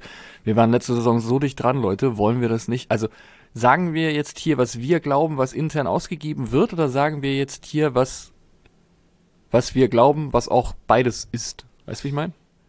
Also wir sind ja hier der, der Podcast für die knallhart recherchierten Fakten, deswegen gehen wir natürlich inside the locker room und äh, werden das jetzt hier besprechen, was Fabian Hürzler exklusiv seinen Spielern. Danke. Äh, so. Von daher werden wir jetzt von Spiel zu Spiel schauen ausschließen und haben nur noch zwei Optionen über. Und weil er natürlich nicht sagen wird, ey Jungs, wir würden gerne unter den 25 äh, besten Teams landen, haben wir nur noch eine Option und die Ist ja auch heißt nur eine 18er Liga. ist ein Aufstiegsplatz, Platz 1 bis 3 in der Wundertüte Liga 2 realistisch? Und da kann ich das Fragezeichen dann ja streichen, weil das wäre ja ein bescheuertes Ziel. Also steigen wir auf. Die Frage ist nur direkt oder über die Relegation. Fußball, Sachverstand. Ja, ähm, damit hast du ja schon alle Antworten gegeben, Ja. die wir hier fragen. Also, wenn du diese Mannschaft so zusammenhältst in großen Teilen, die diese auf diese Erfolgswelle geschwommen sind und die am am Honigtopf äh, genascht, vom Honigtopf genascht haben, die wollen das jetzt und die kriegst du da drüber. Du kriegst deine Spieler ja ganz viel über. Ihr müsst gar nicht bis nach Berlin wechseln oder ihr müsst nach Bochum fahren, wo du Angst haben musst, dass du keinen Parkplatz kriegst, weil Star der Express wieder ausverkauft ist, sondern du kannst auch erste Liga hier haben. Ihr müsst euch nur von Anfang an ein bisschen anstrengen. Und viele von denen, die das halt, die da dran waren, die vielleicht ein bisschen traurig waren, dass es zum Schluss nicht geklappt haben, kannst du damit motivieren. Und ja, das sind als Berufsfußballer und die haben das alles schon hundertmal gehört, als sie in der, weiß ich nicht, Regionalliga Buxtehude oder sowas gespielt haben. Aber darüber kriegst du die Leute. Und ich glaube, dass intern dieser Satz, also der fünfte Platz, der reicht uns auch aus, nicht zieht. Und deswegen kann das Motto nur heißen Aufstieg. Was genau hast du gegen Starlight Express? Ich, ich erinnere mich an eine wunderschöne Bochumfahrt, als, äh, als Justus noch Fanladen-Mitarbeiter war und mit, äh, es mit, mit den Polizisten, die vor dem Bus standen, eine sehr, sehr, sehr intensive Unterhaltung gepflegt hat und wir uns alle im Bus schon gedacht haben, ob das Problem ist, dass wir nicht zu Starlight Express rüber können und Justus deswegen sackig war. Oder wie, wie das so zustande gekommen ist. Äh, das war, war sehr interessant. Da war ich sehr sauer. Zu Recht übrigens. Also ich finde, was Mut macht, ist, ähm, sind die Aufsteiger dieser Saison, Heidenheim und Darmstadt. Weil die ja auch in den Jahren davor oben mitgespielt haben und sich so kontinuierlich da weiterentwickelt haben. Und wenn man sich die letzten vier Saisons des FC St. Pauli anschaut, ich weiß gar nicht, was waren die nach der, in der Luokai-Saison, 13. am Ende oder so. Dann im ersten Jahr von Timo Schulz 9., 8. Und dann jetzt zweimal unter den Top 25 ja gelandet. Genau, und das ist, also das ist aber ja ähnlich dann wie Heidenheim und auch wie Darmstadt, ähm, wenn man sich da oben erstmal festgebissen hat und man sieht ja tatsächlich, aber das ist ja durchaus eine finanzielle Sache auch, man, also der Unterschied, was man da auch an, an, an mehr an Geldern hat und mehr an Möglichkeiten und dann gehen halt dann zwar die besten Spieler, die gehen zwar dann doch zu anderen Vereinen, aber ein paar bleiben dann vielleicht doch, so wie man das bei Heidenheim und Darmstadt hatte, dass man dann doch eben nicht alle seine schon Bundesliga-tauglichen Spieler verloren hat, sondern eben ein paar da geblieben sind. Das ähm, so Heidenheim und Darmstadt diese Saison, die machen mir eigentlich ziemlich Mut, dass das auch bei St. Pauli ähm, absolut in die richtige Richtung geht. Voll, wir sind nächste Saison fällig. Oh, oh, oh. So wie Sandhausen. Pokalfer nicht verkauft. Malte hat gefragt, was war für euch die Erkenntnis der Saison, die längerfristige Auswirkungen haben könnte? Schöne Frage, Malte. Danke. Außerdem hat er. Boah, da müssen jetzt alle erstmal drüber nachdenken, glaube ich. Wir haben uns mal vorbereitet, ne? Ich halte tatsächlich den Rasen am Millantor für unfassbar gut aktuell. Wenn man sich, wir können das ja gerade hier beobachten, anschaut, wie er aussieht, nachdem hier Fan, äh, Fanclub-Turnier und Antira stattgefunden hat und man immer noch das Grün sehr gut erkennen kann. Im Gegenteil, also es sind eigentlich keine Sandhaufen oder andere Ausfälle zu sehen, zumindest von hier oben. Aber hat mir nicht irgendwer erzählt, dass der Greenkeeper wechselt? Das Wechselkarussell in der Greenkeeper-Liga hat Tim vorhin angesprochen. Ah, weiß nicht, dürfen wir das sagen? Ich weiß es nicht, ob man das sagen darf, aber es halten sich hartnäckige Wechselgerüchte um das Greenkeeper-Team. Also es war eine Stelle ausgeschrieben, habe ich gesehen. Also könnte natürlich eine zusätzliche sein, aber ich habe das schon so interpretiert. Hast du dich drauf beworben? Also was auf jeden Fall passiert ist, so viel können wir sagen, der Greenkeeper vom VfL Wolfsburg wurde vom FC Bayern München verpflichtet. Und da ist jetzt eine Stelle vakant in Wolfsburg. Also seit ich einmal gesehen habe, wie das Maskottchen von Wolfsburg in einem maximal zu einem Viertel gefüllten Stadion alleine im Mittelkreis zu Status Quo getanzt hat, möchte ich nicht mehr Greenkeeper in Wolfsburg sein. Ja, der, meinst du, der muss das nebenbei noch machen, oder was? Ja, Ja, tut mir leid, Greenkeeper ist keine Ganztagsstelle, hier ist Wölfi, ziehen die an, oder was? Gut. Möchte noch jemand weitere Input zu der Frage von Malte mit längerfristigen Auswirkungen? Ich würde tatsächlich an die, an die Frage davor anknüpfen und ich fand es richtig gut, dass wir irgendwie, ich war auch eher skeptisch, was den Trainerwechsel angeht, aber ich fand tatsächlich die Herangehensweise gut, dass äh, das bei uns verbotene ähm, Wort von, oder die Aussage, wir schauen von Spiel zu Spiel, dass die genutzt wurde, dass irgendwie die Top 25 nicht mehr so Larifari vor sich hin formuliert wurden, sondern halt das, wir schauen von Spiel zu Spiel, aber mit Ambition.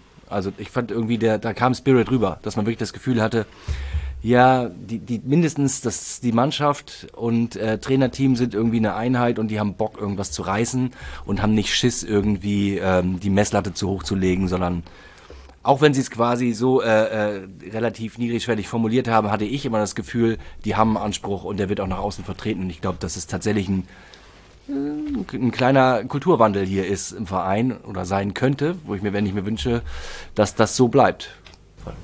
Aber ist es denn überhaupt mal ausgegeben worden nach Helmut Schulte? Also der hat ja immer gesagt, wir wollen, in den, wir wollen uns in den Top 25 Deutschlands etablieren. Aber ist es danach wirklich nochmal so quasi mehr oder weniger offiziell gesagt? Oka hat es, glaube ich, in den ersten Jahren eher vermieden, hat es jetzt aber gerade vor ein, zwei Jahren nochmal irgendwo formuliert gehabt. Ich weiß nicht mehr genau, in welchem Zusammenhang. Also es, äh, es ging schon um Profifußball der Männer, aber äh, doch, doch, also er hat natürlich das auch ein bisschen größer gefasst und äh, aber dieses Top 25 fiel auf jeden Fall als Begriff auch nochmal. Wurde aber zuletzt halt mehr und mehr aufgeweicht. Absolut. Der hat es halt auch äh, immer gerne mit der, ich glaube, er hat es auch immer gerne mit der Fernsehgeldtabelle verknüpft, ne? dass wir da irgendwie nicht niedriger platziert sein wollen, als wir in der Fernsehgeld. Und das ist ja auch schon, natürlich musst du da überperformen. Und natürlich kann man das auch, wenn man einen Vergleich zu dem, zu den äh, Nachbarn vom Stadtrand irgendwie guckt, dann äh, muss man das, das Ach, das spielt doch alles gar keine Rolle. Leidenschaft, Fußball, Bams, Darmstadt, Heidenheim, St. Pauli. Ich find's, ich find's gut, dass Tim, der sich sonst das ein oder andere Mal schon über Darmstadt aufgeregt hat, die wollen kein Fußball spielen, jetzt Darmstadt als Positivbeispiel bringt. Das äh, hat was. Ja, ich bin ein bisschen geläutert, was Darmstadt angeht. Hat das was mit Thorsten Lieberknecht zu tun? Das hat was mit äh, Philipp Tietz zu tun, der ja doch der klassische Dominik Stroh-Engel, Sandro Wagner-Verschnitt ist. Und äh, Darmstadt hat trotzdem das geschafft, ähm, auch schon unter Gramozis und Markus Anfang, unter Anfang weniger, aber unter Gramozis vor allem so ein, ja, durchaus Fußball zu spielen, durchaus ein paar Takt, mehr taktische Elemente zu bringen als unter Dirk Schuster damals, unter Thorsten Frings war es ja eine Rückschritt ohne Ende und ähm, da sind schon gute, gute Entwicklungen dabei gewesen. Ich finde den, wenn ich Thema Außenverteidiger, ich würde Matthias Bader zum Beispiel am liebsten in der zweiten Liga behalten, aber das wird er wohl nicht. Ähm, da finde ich nämlich, dass der ganz ganz exzellent zum FC St. Pauli passen würde, aber ähm, der Dann hätten wir einen Badas Aljakas-Komplex sozusagen. Danke. Danke, dass du es gemacht Google hast. mal eben Ich- Bader mit Doppel-A.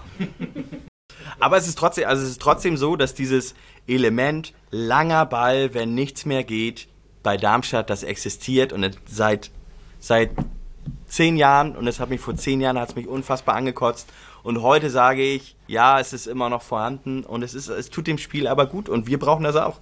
Ich habe letztes Jahr habe ich das auch abgefeiert, wenn Simon Mackinock auf dem Platz stand und wenn nichts mehr ging, dann wurde das Ding halt langgeschlagen. Das äh, muss man als taktisches Element auch akzeptieren. Und mit dieser Nichtbeantwortung der Frage zurück zu Mike. Ich muss mal ganz kurz das nachgucken. Mach ich Ich, mal weiter. ich fand's richtig, ich wollte das, hab das auch nur gesagt, weil ich gesehen habe, dass du dein Handy in die Hand genommen hast. Ich habe tatsächlich, also ich finde, wir haben uns sehr weit von der Frage entfernt und Ich finde, weiß schon gar nicht mehr, was Was die Frage gewesen Erkenntnis? Top 25 war die Frage. nee, Oder eben nicht. Nachhaltigkeit-Thema. Wann, was begleitet uns dann quasi, was, was finden wir gut, was nachhaltig in die nächste Saison quasi mit übergenommen werden soll? Greenkeeper. Aber das fand ich ganz gut, was Sven gesagt hat, dieses Selbstverständnis, dass sich das so ein bisschen geändert hat.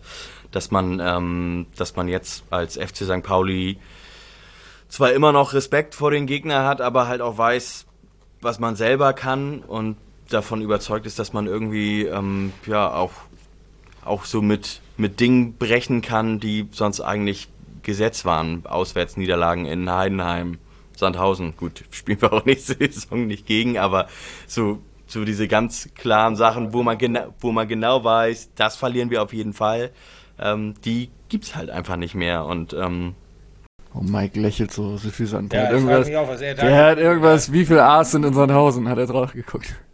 Ich zeige den Namen mal Tim. Vielleicht fällt ihm ein. Nee, sagt dir nichts offensichtlich. Ich gebe das Handy mal rüber. Vielleicht fällt Justus ein, um wen es da geht. Achso, wegen Beifuß, oder? Ja! Es geht nämlich um den Spieler Mateusz Gewehr. Der ist 18 und spielt momentan in Brasilien. Dümmste Folge aller Zeiten. Ja, wirklich. Na, na, na, na, na. wir, lassen das, wir reiben das jetzt mal ab, solange bis Mike das auch aussprechen kann, den Witz. Also Erkenntnis der Saison, die längerfristige Auswirkungen haben könnte. Naja, sie hätten ja das Innenverteidiger-Du Gewehr und bei Fuß. Das fände ich doch sehr lustig. Schönen Gruß an Jörn an der Stelle. So, Greenkeeping und äh, klare Ansagen, was Ambitionen angeht, sind das, was uns längerfristig hoffentlich begleiten wird. Welcher Spieler der Profis wird uns nach der Sommerpause mit den schönsten Urlaubsfotos auf Instagram beglückt haben? Können wir, glaube ich, abkürzen. Jackson Irvine hat schon gewonnen. Moment, Moment, Moment. Oh, Maurides ist gerade in St. Peter-Ording gewesen. wow, St. Peter-Ording. Hallo. Äh, der kommt aus Brasilien und macht Urlaub in St. Peter-Ording? SPO, Leute. Ja, wo Mit Jackson Matthäus Gewehr hoffentlich. Wo Philippinen, da ist das äh, Wasser bestimmt genauso wie in St. Peter. Also, es geht ja, es geht ja nicht um den Ort, sondern um die Qualität der Fotos. Danke. Und da ist, da ist Maurides für mich ein ganz, ganz heißer Anwärter auf, auf Instagram-Follow der Saison, sag ich mal. Also, der ist ein Typ, den kann ich mir vorstellen, den kann ich mir sehr gut vorstellen. Ich, ich weiß nicht, wie ich den Satz zu Ende bringen soll. Ja, so. Nee, war schon okay. Und außerdem möchte Malte, dass ihr alle in die Kegelabteilung eintretet. So. Ich bin schon im Kegelverein. Kann man bei mehreren, Malte, kann man bei mehreren Kegelvereinen zeitgleich Mitglied sein? Bestimmt. Ist nur die Frage, ob du dann im Ligaspielbetrieb noch Oh, darfst. zwei Trikots mitbringen. Ich vergesse ja meins immer schon. Morgen ist äh, Trikotag. Anonym eingesandt hat uns folgende Frage erreicht zur Diskussion.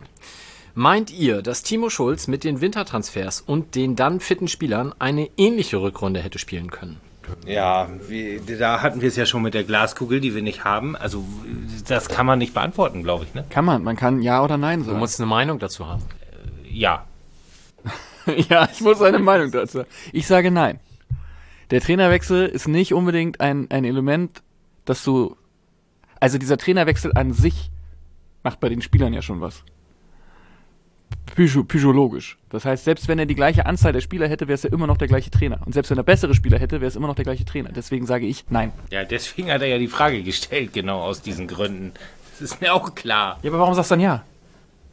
Ja, weil sich die Mannschaft ja trotzdem verbessert hat. Also das haben wir ja gerade mit äh, Afolayan und so äh, irgendwie besprochen. Und ich glaube schon, dass, ein, dass auch Timo Schulz das hätte hinkriegen können. Und ich glaube auch, dass in der Hinrunde äh, unter den Möglichkeiten gespielt wurde, zumindest ergebnistechnisch. Die Spiele waren ja gar nicht scheiße. Es war ja keine totale Grotten-Hinrunde, sondern die Ergebnisse waren richtig scheiße. Aber es war nicht so, dass man gedacht hat, okay, jetzt haben wir wieder auf die Mütze gekriegt. Wir hatten aber auch echt keine Chance und wir spielen, also hier müssen echt irgendwie alles gewechselt werden, weil so funktioniert das einfach nicht. Ich fand nicht, dass das so eine Hinrunde war. Und da glaube ich schon, dass wenn punktuell verstärkt wurde, was dann ja im Winter gemacht wurde, äh, das hätte klappen können. Ob das dann geklappt hätte, weiß ich nicht. Hätte auch, ich kann mich auch total irren, will ich mich ja. Und ich meine, im Nachhinein muss man natürlich sagen, der Trainerwechsel war total richtig. Also da gibt es ja keine zwei Meinungen. Das hat jetzt irgendwie genau so funktioniert, was ich ehrlich gesagt nicht geglaubt hätte. Aber da wurde ich eines Besseren belehrt. Aber ich hätte mich jetzt auch nicht gewundert, wenn die Hinrunde, äh, die Rückrunde dann so gespielt wurde mit Timo Schulz. Also das ist schon was, was ich mir hätte vorstellen können. Ich meine, dass jetzt irgendwie Basel ihn unter Vertrag nimmt, zeigt ja auch, dass offensichtlich auch andere Leute nicht denken, dass er eine totale Vollpfeife ist. Ja, es hätte, hätte Herrentoilette ist das Ganze natürlich so ein bisschen. Trotzdem muss ich sagen, also durch, ich, ich ziehe meinen Hut wirklich richtig tief, dass wir mit der Dreierreihe in der Offensive tatsächlich so eine Rückrunde gespielt haben. Ähm, das hatte ich persönlich, auf jeden Fall, äh, glaube ich, vor der Rückrunde hatten wir eine Sendung für, für völlig unmöglich gehalten. Ähm, mit Matt Kell vorne rechts noch zu dem Zeitpunkt. Gut, dann wurde natürlich Personal noch, personell noch geändert und Zart ist irgendwann, na gut, Zart ist erst nach dem Derby gekommen, ne? Dann stimmt, aber Vorm Derby.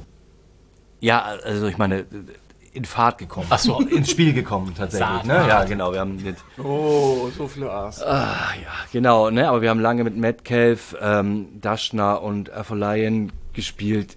Puh, das ist, also das ist keine, das ist keine Sturmreihe, vor der man jetzt nominell irgendwie ins Schlottern gerät, gerät, sondern das war einfach, die Spielidee hat einfach richtig gut funktioniert und man, die mussten alle richtig hart arbeiten, um das zu erreichen, was sie erreicht haben. Das muss man schon sagen. Das hat Hürzeler wirklich gut gemacht. Also ist deine Antwort nein. Meine Antwort war hätte, hätte Herrentoilette. Und wenn wir das als Antwort nicht gelten lassen würden, sondern nur die Antwortmöglichkeiten Ja oder Nein haben, Unwahrscheinlich. musst du dann die Frage nochmal hören. Na, natürlich ja, aber unwahrscheinlich. Also deswegen Frage natürlich irgendwie. Antwort ist Ja. Ja. Danke. Hätte auch im Lotto gewinnen Tim. können. Also ich finde, du sagst die offensive Dreierreihe und das finde ich auch total spannend, weil da ist auf jeden Fall so, dass ich auch sehe, dass da ähm, der, der meiste, also das hätte ich auch nicht erwartet, dass sie so spielen. Die defensive Dreierreihe wiederum, das ist so der Knackpunkt, wo ich halt auch überlege, ja, grundsätzlich ist das schwer zu vergleichen, weil Timo Schulz eben in der Hinrunde hat Jakov Medic sich verletzt, ist nach dem Derby, ist dann ausgefallen. Davor haben Medic und, und David Nemeth zusammengespielt, die beide noch nicht eingespielt waren. Nemeth hatte total große Probleme zu Beginn, war ja auch verletzt in der Vorbereitung. Lawrence, Ziereis sind weggegangen, also da sind halt auch Innenverteidiger weggegangen. Das heißt, diese Defensive musste sich vielleicht auch erstmal ein bisschen einruckeln. Dann ist Erik Smith zurückgegangen, ähm, hatte dann aber direkt in dem Spiel, als Erik Smith das erste Mal zurückgegangen ist, hat Jakov Medic sich verletzt. Karol Metz war noch gar nicht da. Dann hat Betim Fasti da gespielt. Der hat sich dann die rote Karte abgeholt, ehe er so richtig stabil wurde. Das heißt, die haben da nie so richtig die personelle Kontinu Kontinuität auch reingekriegt. Und dann in der Rückrunde Erik Smith ist da zentral gewesen, dann hast du Jakov Medic, der wieder fit ist und du hast Karol Metz neu dazugeholt, der dann auch, halt auch, hat er überhaupt eine Minute verpasst in der Rückrunde? Keine einzige. Ähm, das hätte mich auch interessiert, inwiefern ähm, dann auch unter Timo Schulz das ganze Konstrukt defensiv stabiler geworden wäre mit den Spielern. Also ähm, da zielt ja, glaube ich, die Frage. Und Johnny will unbedingt ein Ja oder Nein. Ähm, ich beantworte das genauso wie Sven. Ich halte es auch für unwahrscheinlich, aber natürlich wäre das auch möglich gewesen. Es hätte mich mal interessiert. Ich, würde, ich hätte gerne diese Gegenprobe gehabt, aber die gibt es, sowas gibt es im Fußball, im Leben nicht. Und beim Thema Möglichkeiten hätte es auch locker sein können, dass allen anderen die Lizenz entzogen wird, nur uns nicht und wir steigen trotzdem auf. Aber wir reden hier ja über dein persönliches Glaubst du daran, ja oder nein? Ja. Danke. Mike. Also für mich ist die Antwort ganz klar natürlich, weil die Frage ist ja so formuliert mit hätte und spielen können. So, können, natürlich. Punkt. Wenn du es denn so haben willst. Ansonsten bin ich bei Sven. Also ich, ich glaube nicht, dass es so passiert wäre. Sie hätten sicherlich nicht zehn Spiele in Folge gewonnen, einfach weil Fußball so nicht funktioniert. Ähm, und das, ich glaube, Debbie hat das am Anfang gesagt, so ein Spielerwechsel macht ja auch was mit Spielern im Kopf. Trainerwechsel, Entschuldigung. Ähm, und das hat seine eigenen Dynamiken. Und hätten wir das Spiel in Nürnberg zum Beispiel verloren, hätten wir danach die neun Spiele niemals gewonnen. So, also von daher hätte das auch mit Schulz klappen können, auf jeden Fall.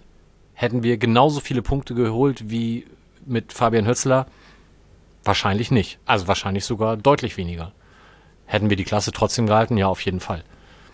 Aber es ist halt so ein bisschen Glaskugel.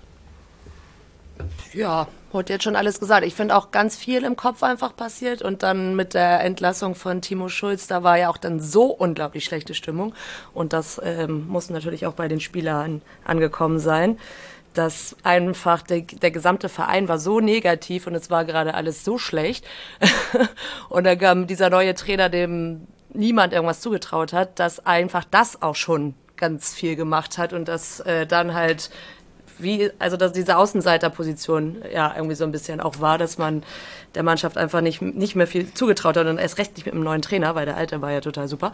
Und dann konnte man ja eigentlich nur gewinnen. Und genau aus der Situation, psychologisch gesehen, glaube ich, dass der Trainerwechsel wichtig war. Zumindest für so eine krasse Rückrunde.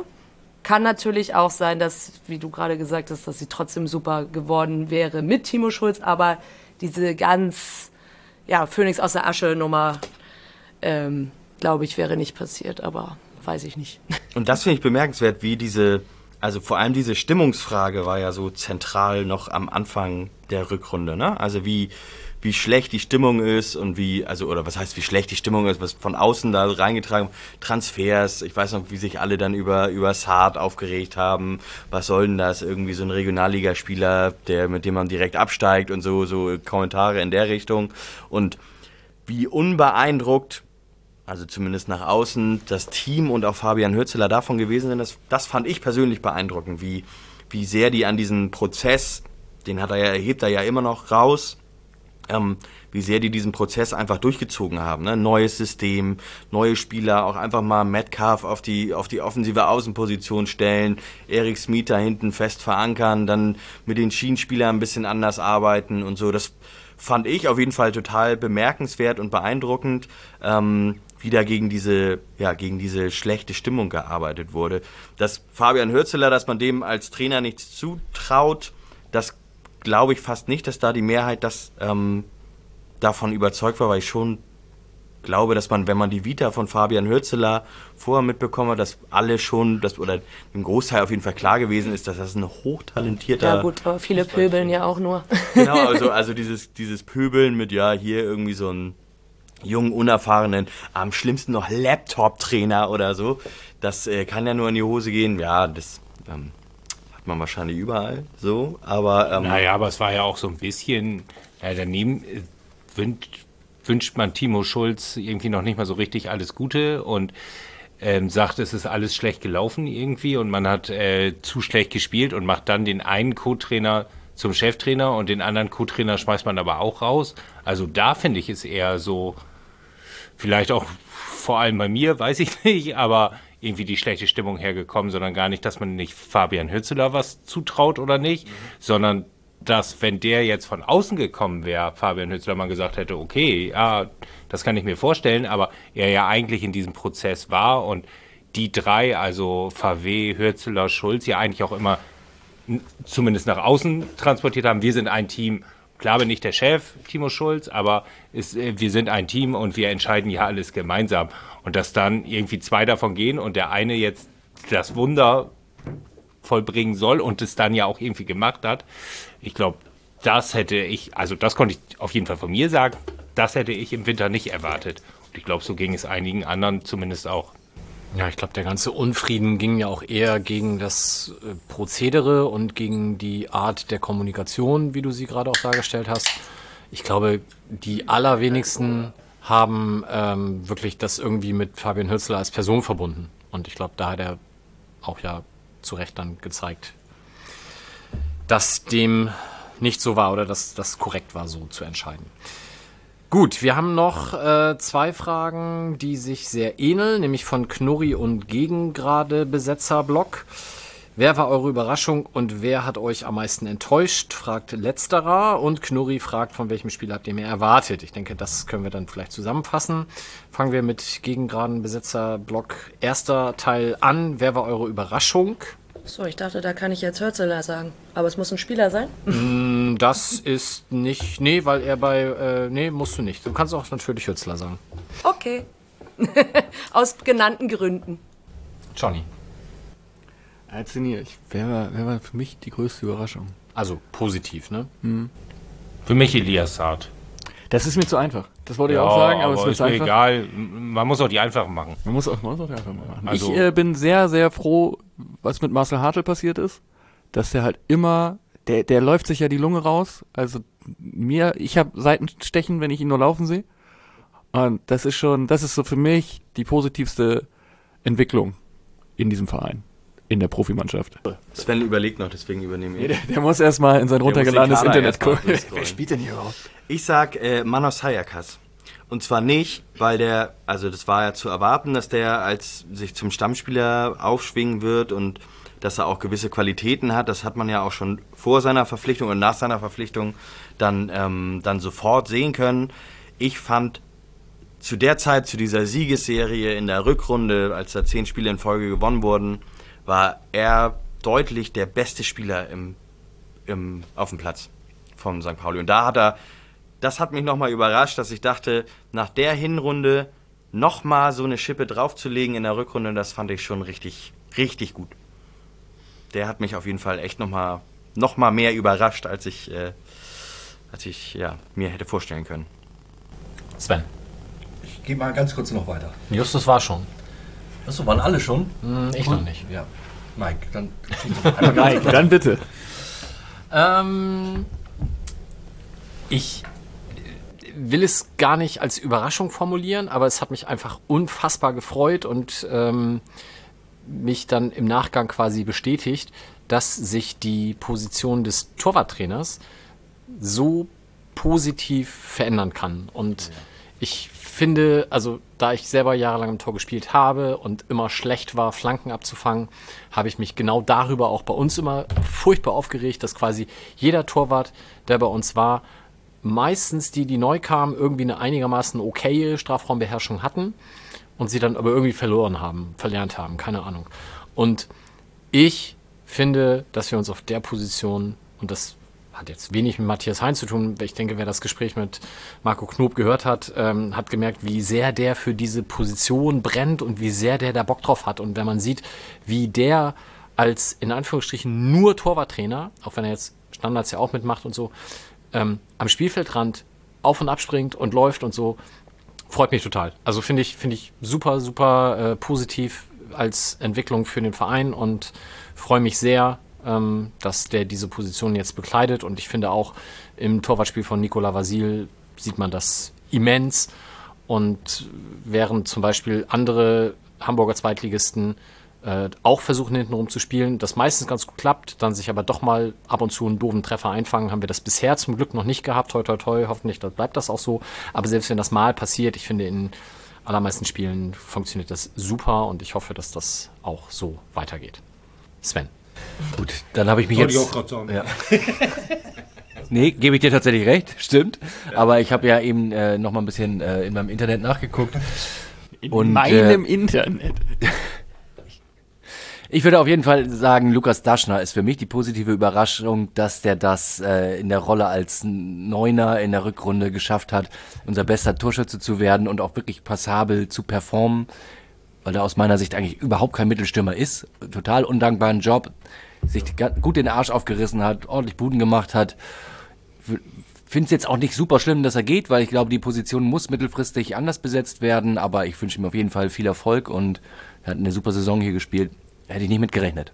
Wer hat uns am meisten enttäuscht? Von wem haben wir mehr erwartet? Soll ich gleich weitermachen? Ja. Dann sage ich David Otto, dessen Position das eigentlich gewesen wäre und wo ich fand, dass bei den Einwechslungen in der Regel äh, sehr viel eher sehr viel negativere Eindrücke irgendwie zurückgeblieben sind, ähm, um es einfach kurz zu machen. Ich nehme Johannes Eggestein. Ähm, nicht als enttäuscht, aber als mehr erwartet. Ähm, aber, Klammer auf, habe ich ja vorhin schon gesagt, ich glaube, da passiert auch noch was. Also die Hoffnung gebe ich noch nicht auf. Nein, also aber auch besonders nach unserer Saisoneröffnungssendung, weil Tim ja gesagt hat, er würde jetzt hier noch und ihn ja auch als Torschütze getippt hat und der würde zum Typen werden und wie auch Nee, nee, immer. er hat Matanovic gesagt. Ach ja, stimmt. Wer war denn das? Jen? Ja, ich habe Matanovic gesagt. ja, dann ist viel, dann ist viel besser. Der war anders falsch. Was? Wie auch immer, auf jeden Fall hast du aber auch gesagt, dass der noch ganz äh, kommen wird und habe ich das geglaubt und es war aber nicht so. Aber vielleicht kommt es ja noch. Ja, aber damit ist meine Antwort auch schon da. Also Igor Matanovic, die Entwicklung, ähm, das, das war schon bitter mit anzusehen, wie dann mit jeder, ja fast mit jedem Einsatz mehr, den er hatte, der Ball einen halben Meter weiter bei der Annahme versprang und am Ende da echt ein Spieler war, der zeitweise so wirkte, als wenn er gar nicht, als wenn er das Fußballspielen komplett verlernt hat. Ähm, und man eigentlich weiß, der, der kann viel mehr, ganz anders Fußball spielen, viel besser sein.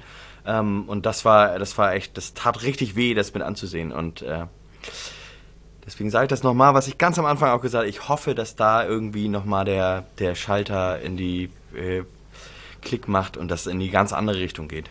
Meinst du, dass das anders gelaufen wäre oder sich anders entwickelt hätte, dass er mehr Chancen bekommen hätte, wenn der Wechsel nach Frankfurt nicht so früh festgestanden hätte? Also wenn er mehr Perspektive hier noch gehabt hätte, uns längerfristig weiterzuhelfen oder gegebenenfalls auch irgendwie Ablöse zu generieren? Hat man dann zu, zu, zu kurz an ihm festgehalten?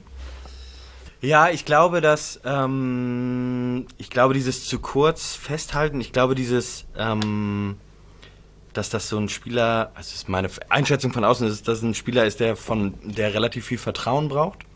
Und das war ja am Anfang der Saison auch zwar vorhanden, also da hat er ja gespielt, aber dann wurde das doch relativ hat Timo Schulz auch relativ viel probiert auf der Position. Ne? Dann mit David Otto angefangen, dann mit Johannes Eggestein, dann da ein bisschen Lukas Daschner noch mit rumprobiert, Eti Amenido ist dann zurückgekommen und da ist so, habe ich gedacht, so, wenn der vielleicht ein bisschen mehr Vertrauen gespürt hätte und dann vielleicht auch, weiß ich nicht, ein bisschen der Druck vielleicht weggekommen wäre von ihm. Ob man das überhaupt zusammenbringen kann, weiß ich nicht. Tja, schwierig. Also ähm, ist auf jeden Fall eine Aufgabe, den wieder da hinzubekommen, wo er sogar schon ja mal war. Ähm, ob das jetzt mit dem Frankfurt-Wechsel zusammenhängt, weiß ich nicht. Ich habe damals hab ich gedacht, als, als der Wechsel feststand, habe ich gedacht, ja, Chapeau, Frankfurt genau richtig gemacht, zum richtigen Zeitpunkt. Jemanden verpflichtet, der zwei Jahre später wahrscheinlich ja, ganz andere äh, Vereine auf den Plan gerufen hätte, aber ja, da lag ich leider gnadenlos daneben. Ob das dann so einen Einfluss drauf hat, das glaube ich nicht.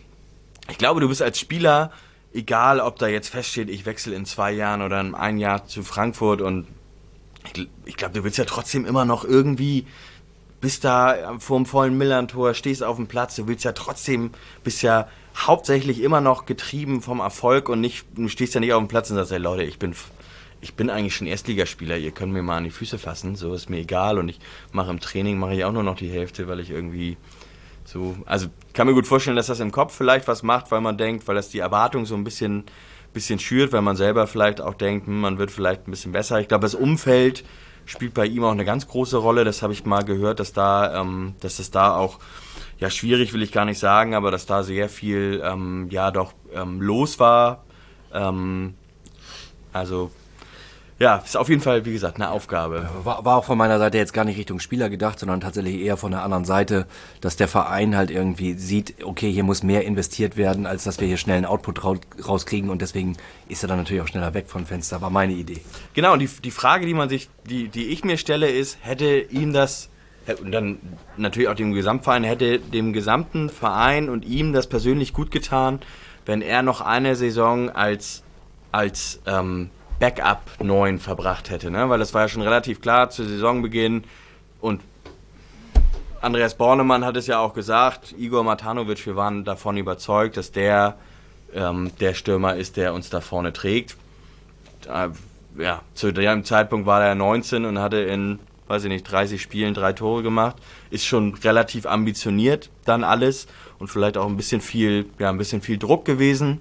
Ähm, da hätte ich immer hätte ich gedacht, dass es vielleicht noch ganz gut gewesen wäre, wenn man da irgendwie so im Schatten, so wie im Jahr davor, im Schatten von, von Guido Burgstaller zum Beispiel sich hätte entwickeln können. Also von so einem ähnlichen Spielertyp, einen erfahrenen Stürmer, wenn er sich da hätte entwickeln können. Er hat ja auch das, das Jahr davor war ja auch schwierig. Da war er so lang verletzt im Sommer.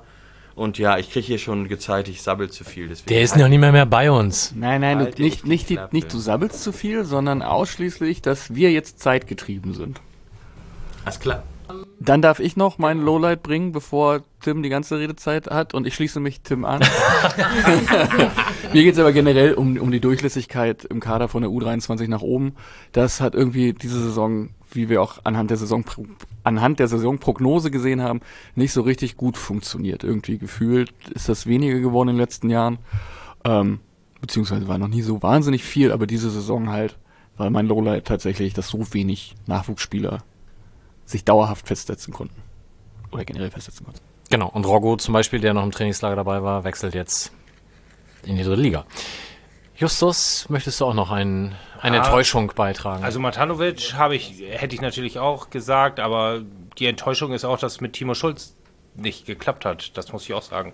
Also da hätte ich mir natürlich gerade nach der Rückrunde in der Saison vorher irgendwie schon äh, erhofft oder auch mit dem Team, muss ich sagen, also mit den dreien, ähm, dass das irgendwie längerfristig so läuft. Und ich hätte eher gedacht, die wechseln als Team mal irgendwo nach deutlich höher sozusagen und werden hier eher so halb weggekauft oder ganz weggekauft.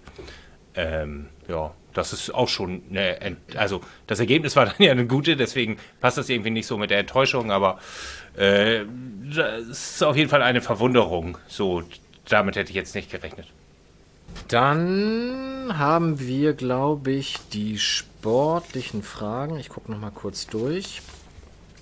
Soweit abgehandelt, außer die von Lorenz Adlung. Die sportlichen Fragen zum Profiteam, muss ich dazu sagen. Ähm, könnt ihr mal bitte alle aufschreiben, was ihr glaubt, wie viel Geld man für Transfers, in Klammern Ablösesummen, mindestens ausgeben müsste, um 2024 aufzusteigen? Sollen wir alle gleichzeitig machen und quasi noch verdeckt halten und dann gleichzeitig umdrehen? Und dann würde ich sagen, lese ich einmal im Kreis die jeweils aufgeschriebenen Summen vor. Ich denke, wir schreiben es auf in Millionen. Also, ihr müsst nicht, Milliarden, dachte ihr müsst nicht 120.000.000 machen, sondern es würde dann 120 für 120 Millionen reichen. Und ich denke, oh, auch wenn es hier so nicht steht, um garantiert aufzusteigen. Also es, ne, also es, so würde ich das jetzt einfach mal. Macht die Sache nicht Dann einfacher. 120. Ja, gut. So, ihr habt alle einen Zettel.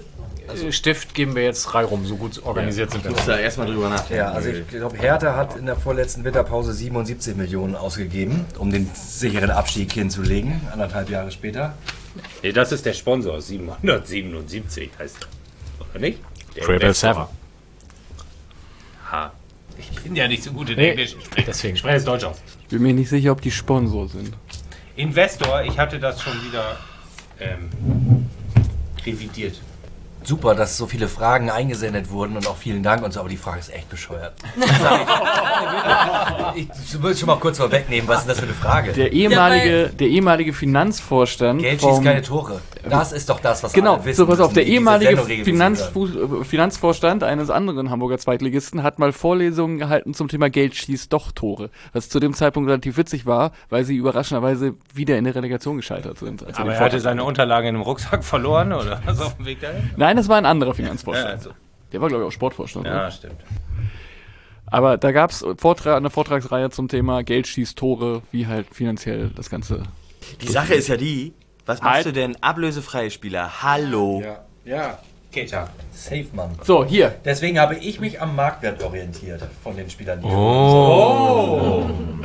Gut, umdrehen. So, ich lese Reihe, ich lese Reihe um vor. Debbie eine 5, Johnny eine 24, Justus eine 0, Sven eine 4, Tim eine 3, Mike auch eine 0. Ich wollte vorhin sechs aufschreiben und dann habt ihr angefangen mit garantiert aufsteigen. Und jetzt stehe ich da wie der letzte Larry, weil ich hier irgendwie eine zweistellige Zahl tue. Ey, stell dir mal vor, der FC St. Pauli investiert diesen Sommer noch 24 Millionen. Das war nie die Frage, ob es realistisch ist. Ja, wie geil wäre das denn? Ey, die Aufstiegswahrscheinlichkeit wäre dadurch nicht größer, als wenn man normal, schlaue Transfers in der normalen Größenordnung macht. Aber du Das kannst ja auch schlaue Du kaufst doch nur Scheiße. Also ich meine, Hertha ist doch das beste Beispiel. Ja. Also klar wollten die nicht aufsteigen, ist mir auch klar in der ersten Liga. Aber ähm, also du kannst halt mit viel Geld relativ viel falsch machen und du kannst mit relativ wenig Geld halt auch viel richtig machen. Und du musst natürlich auch Glück haben, dass das funktioniert. Also weiß ich nicht. Hier haben ja auch schon mal Leute, die wenig Geld gekostet haben, irgendwie gut funktioniert und Leute, die viel Geld gekostet haben, schlecht funktioniert. Und das kann wahrscheinlich jeder Fan von jedem Verein irgendwie so runterbeten. Ugo Inschemann verfolgt mich immer noch im Traum irgendwie. Aber ähm, Der hat danach noch Champions League ja, gespielt. genau. Und aber, ich möchte ja. jetzt gar nicht erst mit Ante Budimir anfangen. ey. genau, ja, genau. So, danke. Ähm, und äh, wir haben das ja gerade schon irgendwie kurz gesagt mit Cater bei Werder. Keine Ahnung, der kann auch nicht funktionieren, da weiß ich nicht. Aber auf jeden Fall hat er ja angeblich zumindest keine Ablöse gekostet. Der wird sicherlich trotzdem Geld zugesteckt bekommen haben. äh, Jenseits von seinem. Jenseits von Hier, seinem mein Kleiner, Gehalt. hast du nochmal einen Zehner. Aber keine Zigaretten verkaufen. Ja. Ja, aber also von daher glaube ich, ich hätte es jetzt nicht so formuliert wie Sven, aber ich glaube, man kann die Frage so einfach nicht beantworten. Und ich glaube nicht, siehe Hertha, dass man sich, auch wenn man die Schatulle so weit aufmacht, dass es einem eigentlich scheißegal ist, ähm, irgendwie das funktioniert, es sei denn, man macht irgendwie hier die Abu Dhabi Manchester City Nummer und sagt irgendwie in den nächsten zehn Jahren wollen wir mal die Champions League gewinnen. Das funktioniert vielleicht, sagt Paris Saint-Germain offensichtlich. Nee, funktioniert trotzdem nicht. Aber äh, also ich glaube, so einen Aufstieg kann man sich mit normalen Mitteln, glaube ich, nicht erkaufen. Was hatte seinerzeit Leipzig als Etat?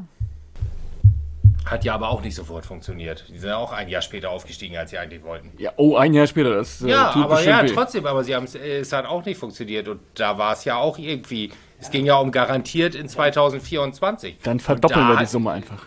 Ja, das, das glaube ich halt nicht, dass man dann nochmal irgendwie, weiß ich nicht wie viel, sie sagen 25 Millionen und dann hätten sie 50 ausgegeben und dann hätten sie es ja vorher geschafft. Das glaube ich nicht.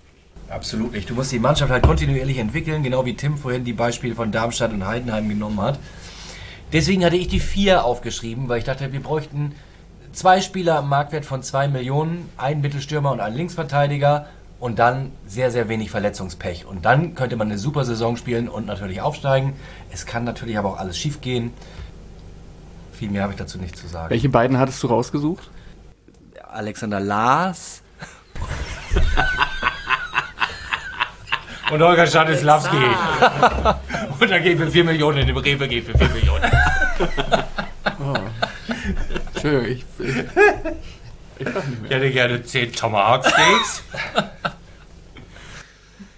Aber Justus, ich möchte dir widersprechen, weil natürlich schießt Geld Tore, wenn du unendlich viel hast. Aber es gibt ja auch diese feinen Unterschiede. Es gibt Spieler in der zweiten Liga oder die jetzt innerhalb der zweiten Liga wechseln oder vielleicht von mehreren Zweitligisten gejagt oder äh, verpflichtet werden sollen, die, da, wo dann eben doch das Geld, die Ablösesumme, ich würde sogar nicht unbedingt Ablösesummen, sondern eher Gehälter ansprechen, wo das eben doch eine Rolle spielt. Und da geht es dann nicht darum, dass man sich irgendwie für 5 Millionen einen neuen Stürmer holt, der dann sich das Kreuzband reißt, sondern wenn du drei, vier Spieler holst, die die ganze Liga haben will, ähm, da gibt es ja so ein, zwei Linksverteidiger, bei denen das vielleicht zutrifft, da hast du dann eben doch mit einer tieferen Schatulle doch eine bessere Chance. Ja, glaube ich sofort. Unterschreibe ich auch, ist glaube ich gar nicht, äh, spreche gar nicht gegen, aber du steigst trotzdem nicht zwingend auf mit einem Betrag. Das war ja die Frage. Grüße nach Hannover an dieser Stelle. Ja, oder zu Herrn. Oder in die Vorstadt. was haben wir denn Ja. noch an Fragen auf der Uhr? Wie bitte? Was haben wir denn noch an Fragen auf der Uhr? 17 nur noch. Die nächste, also wir sind mit dem Wir sollen jetzt alle was malen und dann drehen wir das gleichzeitig um. Ich bin der Gorilla. Sportliche Fragen zum FC St. Pauli Profiteam haben wir durch, liebe Hörerinnen und Hörer. Wen alles andere nicht interessiert, schöne Sommerpause. Ich dachte, du sagst, jetzt, jetzt beginnt der spaßige Teil. Jetzt kommen die spaßigen Fragen, genau. Fangen wir an mit HP. Der fragt nämlich, ist eine dreiteilige Frage, ich lese sie erst einmal komplett vor. Sind wir doch mental überhaupt nicht in der Lage, das 20 vor 11. Wie ist die, Trilogie. Wie ist die Zusammenarbeit mit der Medienabteilung und dem Verein? Warum wart ihr nicht zur Presserunde mit Fabian Hürzeler und Andreas Bornemann eingeladen? Und wird es wieder Videoformate mit euch oder in Zusammenarbeit mit dem Verein geben? Fangen wir an mit Frage 1. Wie ist die Zusammenarbeit mit der Medienabteilung und dem Verein? Tim, möchtest du? Soll ich? Mach du Ist gerne. schon zu spät, sagst du. Ähm, ich finde ganz gut. Ähm, ich denke, es gibt immer Dinge, wo man merkt, dass man ähm, auf verschiedenen Seiten spielt und jede Seite ihre Rolle spielt. Das gehört dann auch dazu. Aber ich glaube, wenn wir Fragen stellen, kriegen wir auch sehr direkt eine Antwort. Das ist nicht immer die, die wir haben wollen. Aber das gehört dann vielleicht auch dazu und wir sind halt nicht mehr das kleine Fanmedium, was irgendwie, ja, zweifelsohne sofort Hilfestellung beiseite gesprungen bekommt, weil wir da auch inzwischen eine andere Rolle darstellen und dementsprechend müssen wir uns damit auch arrangieren. Aber ich glaube, ähm, auch was Spieler in die Sendung eingeladen und so anbelangt, können wir uns weiterhin nicht beschweren. Das funktioniert alles sehr gut. Genau, aber diese Entwicklung muss man halt auch betrachten und auch sehen, dass wir als Medium auch anders sind als eine Zeitung, die es seit 5000 Jahren gibt oder so. Oder ein Medium, was überregional Millionen Menschen erreicht, ähm, dass wir da dann doch noch ein bisschen, bisschen anders sind und dann wie alle Medien auch anders behandelt werden. Also das ist ja auch nicht so, dass ähm, alle Medien vom Verein, von der Medienabteilung gleich behandelt werden und da finden, da ist da muss man sich immer absprechen, da muss man Regelungen untereinander finden und ähm, ich denke, da ist auf jeden Fall ein guter Austausch vorhanden. So kann man das zusammenfassen. Genau, damit sind wir bei der Frage, warum wart ihr nicht zur Presserunde mit Fabian Hürzeler und Andreas Bornemann eingeladen? Da sind wir bei den Regelungen, die wir gefunden haben in der Medienabteilung. Genau, also man muss vielleicht einmal kurz sagen, es gibt Pressekonferenzen, da sind quasi alle eingeladen, aber da kann man theoretisch auch ohne Einladung hingehen. Ähm, die Presserunde mit Fabian Hürzeler und Andreas Bornemann, die fand jetzt nach Saisonende statt. Da wird dann gezielt eingeladen, da waren wir nicht dabei. Kann man sagen, äh, warum nicht? Äh, fragen wir uns manchmal so ein bisschen auch, ist aber tatsächlich so, dass das eine Absprache ist, die wir vor einiger Zeit getroffen haben, noch in der Pandemie. Und da waren diese Presserunden explizit von ausgeschlossen. Hatten damals ein bisschen anderen Hintergrund. Es ging dann eher um die Spielerrunden, die an der Kollaustraße dann stattfanden. Ähm, aber gut, also grundsätzlich ist das erstmal so und natürlich müssen wir dann vielleicht auch da einfach nochmal in die Bütt gehen. Soweit. Wird es wieder Videoformate mit euch oder in Zusammenarbeit mit dem Verein geben? Debbie. Äh, mir liegt kein Angebot vor. Ich fühle mich auch sehr wohl beim Millanton und äh, habe mal mit meinem Berater besprochen, dass ich da auch ähm, alle Angebote abblocke.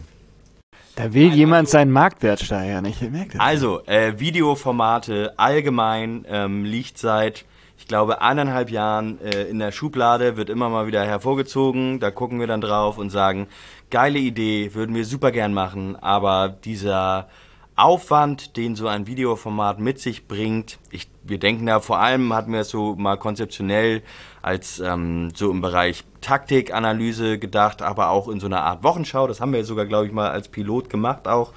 Ähm, das finden wir gut und hätten da total Spaß dran, aber der Aufwand, ähm, nicht nur zu schreiben, also das sozusagen im Kopf mitzuentwickeln oder jetzt, so wie wir das hier tun, drüber zu sabbeln, sondern das sowohl darüber zu sabbeln, sowohl das runterzuschreiben, als auch das dann noch irgendwie grafisch darzustellen und dann am besten noch redaktionell, das kriegen wir ja auch hier in dieser Sendung gerade, haben wir das richtig gut hinbekommen, redaktionell, ähm, das dann richtig zu machen und da dann auch am Zahn der Zeit zu bleiben und das dann sozusagen tagesaktuell auch hinzubekommen, Eieiei, und dann Videos vernünftig hinzubekommen, da sind wir ja auch schon während der Pandemie dran gescheitert. Ähm, das heißt, dieses Konzept, diese Idee, so ein Videoformat zu machen, die hatten wir schon, die haben wir schon länger, das würden wir total gern machen.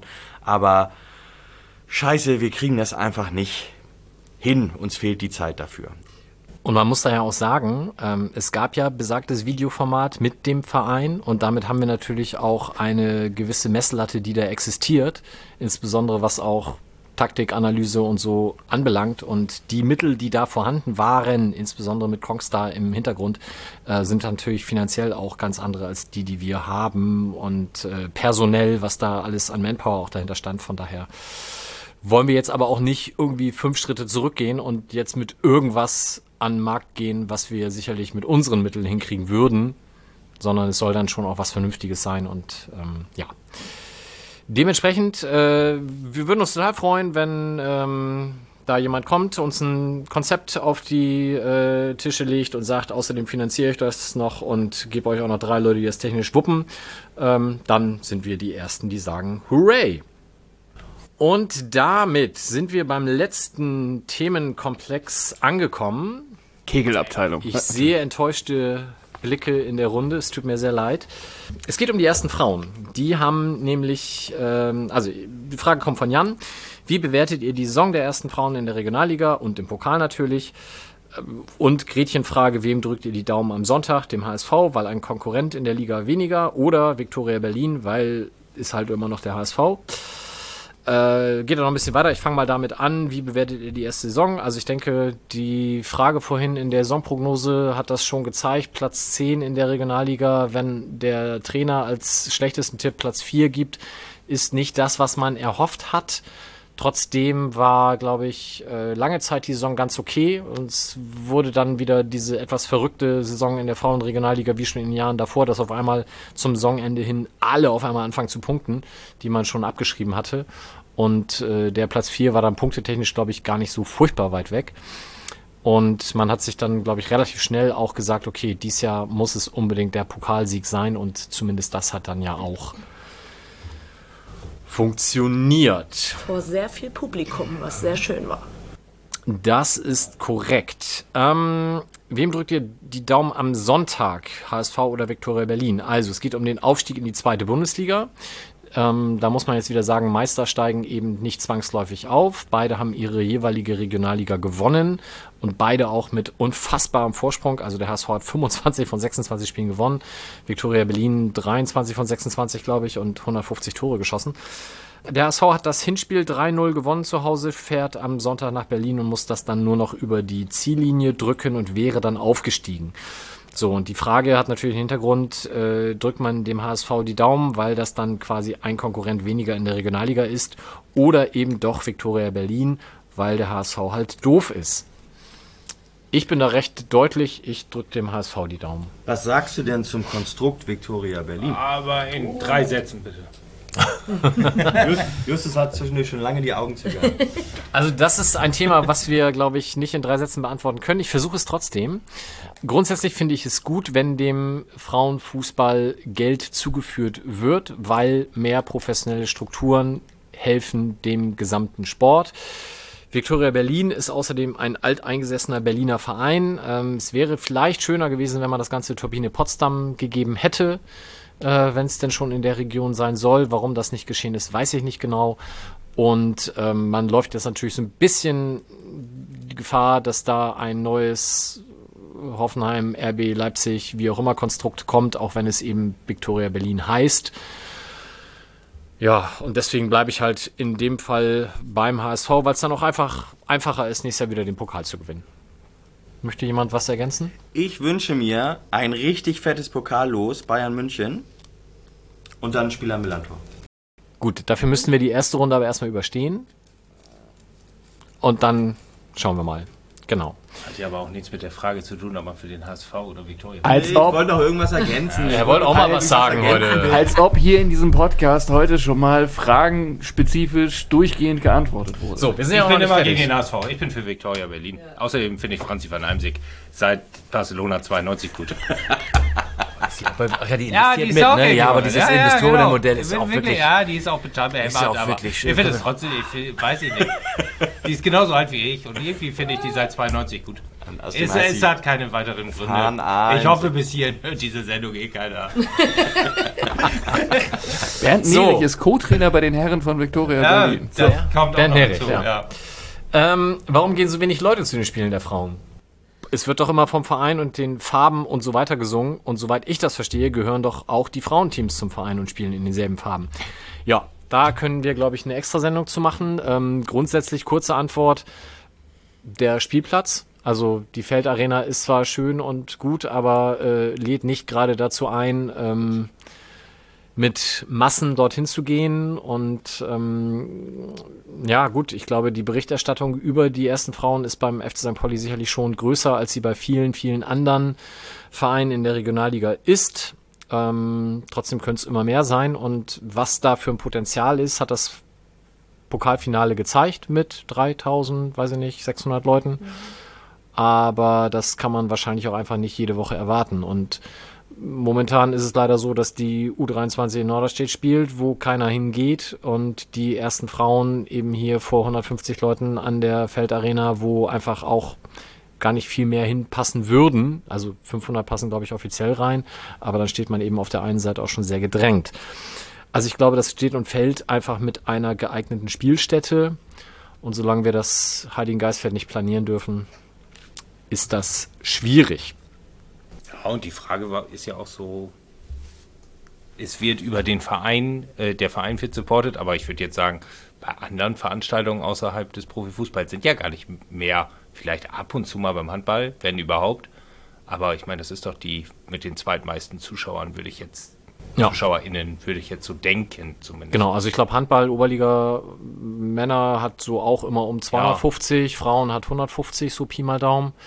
Rugby zum Beispiel kann ich nicht einschätzen. Die spielen immerhin oder haben jetzt gespielt. Herren Bundesliga sind aber jetzt leider wieder abgestiegen. Roller Derby hat auch viel. Roller Derby, da habe ich übrigens gehört, gibt es eine ganz tolle Episode mit Ja. Lisa. Genau. Kann ich nur sehr empfehlen.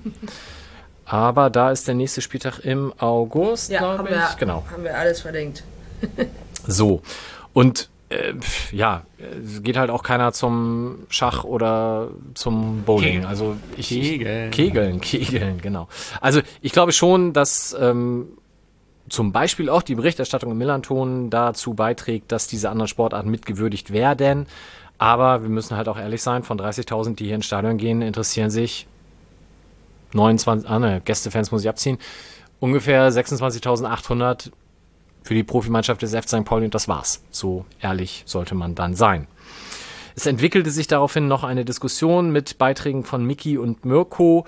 Äh, da würde ich jetzt einfach mal darauf verweisen, dass das im Blog von den beiden diskutiert wurde. Es geht darum, ob man das nicht mehr finanziell fördern müsste und genauso viel wie die Jugend im NLZ. Und Mirko hat da aber zu Recht darauf geantwortet, dass man das ja vielleicht auch erstmal mit der Abteilung an sich besprechen sollte. Und ich glaube auch, dass da so viel Geld wie ins NLZ gepumpt, in Anführungsstrichen, momentan wird, ja, da könnten die gar nichts mit anfangen, außer dass sie sich dann vielleicht irgendwann goldene Duschen bauen. Und das wollen sie ja im Zweifel auch gar nicht. Also es steht und fällt alles mit der Spielstätte. Aber lange Rede, kurzer Sinn, ein Spiel am Millantor wäre natürlich schön. Ich gucke mal auf die Uhr. Es ist 22.51 Uhr. Wir könnten jetzt tatsächlich die Sendung beenden. Was? Hast du alle Fragen auf deinem Zettel durch? Ja, wir tun das natürlich nicht, ohne euch darauf hinzuweisen, dass wir momentan in der Planung sind für eine Live-Sendung. Es gibt aber gewisse Unwägbarkeiten, die wir da noch nicht so ganz absehen können. Deswegen haben wir da noch nichts zu vermelden. Ihr könnt euch aber schon mal ganz vorsichtig äh, eine 10 Jahre Millanton-Feier am spielfreien Wochenende im Oktober notieren. Da war zwischendurch schon mal der September angedacht. Das werden wir aber nicht hinkriegen, weil da einfach auch andere, tausend andere Veranstaltungen an dem Wochenende sind. Aber sobald es da etwas Dingfestes gibt, werden wir das vermelden. Und dementsprechend hören wir uns wieder in der neuen Saison, wahlweise in der Live-Sendung oder hier mit dann einem neuen Gast. Haben wir das gut hingekriegt? Ist jemand eingeschlafen? Nein. Also von Zwischendurch? den Hörern bestimmt. Die können ja zwischendurch pausieren. Das ist ja das Gute. In diesem Sinne, schöne Sommerpause und dann bis zur Saison 23, 24. Tschüss. Ciao. Tschüss. Neulich. Gott sei Dank war der Kommentar noch drin. Auf Wiederfernsehen. oh, sag wir folgen dir, egal wohin. In tausend Stadien dieser Welt sind wir dabei und sind die ganze Kurve da.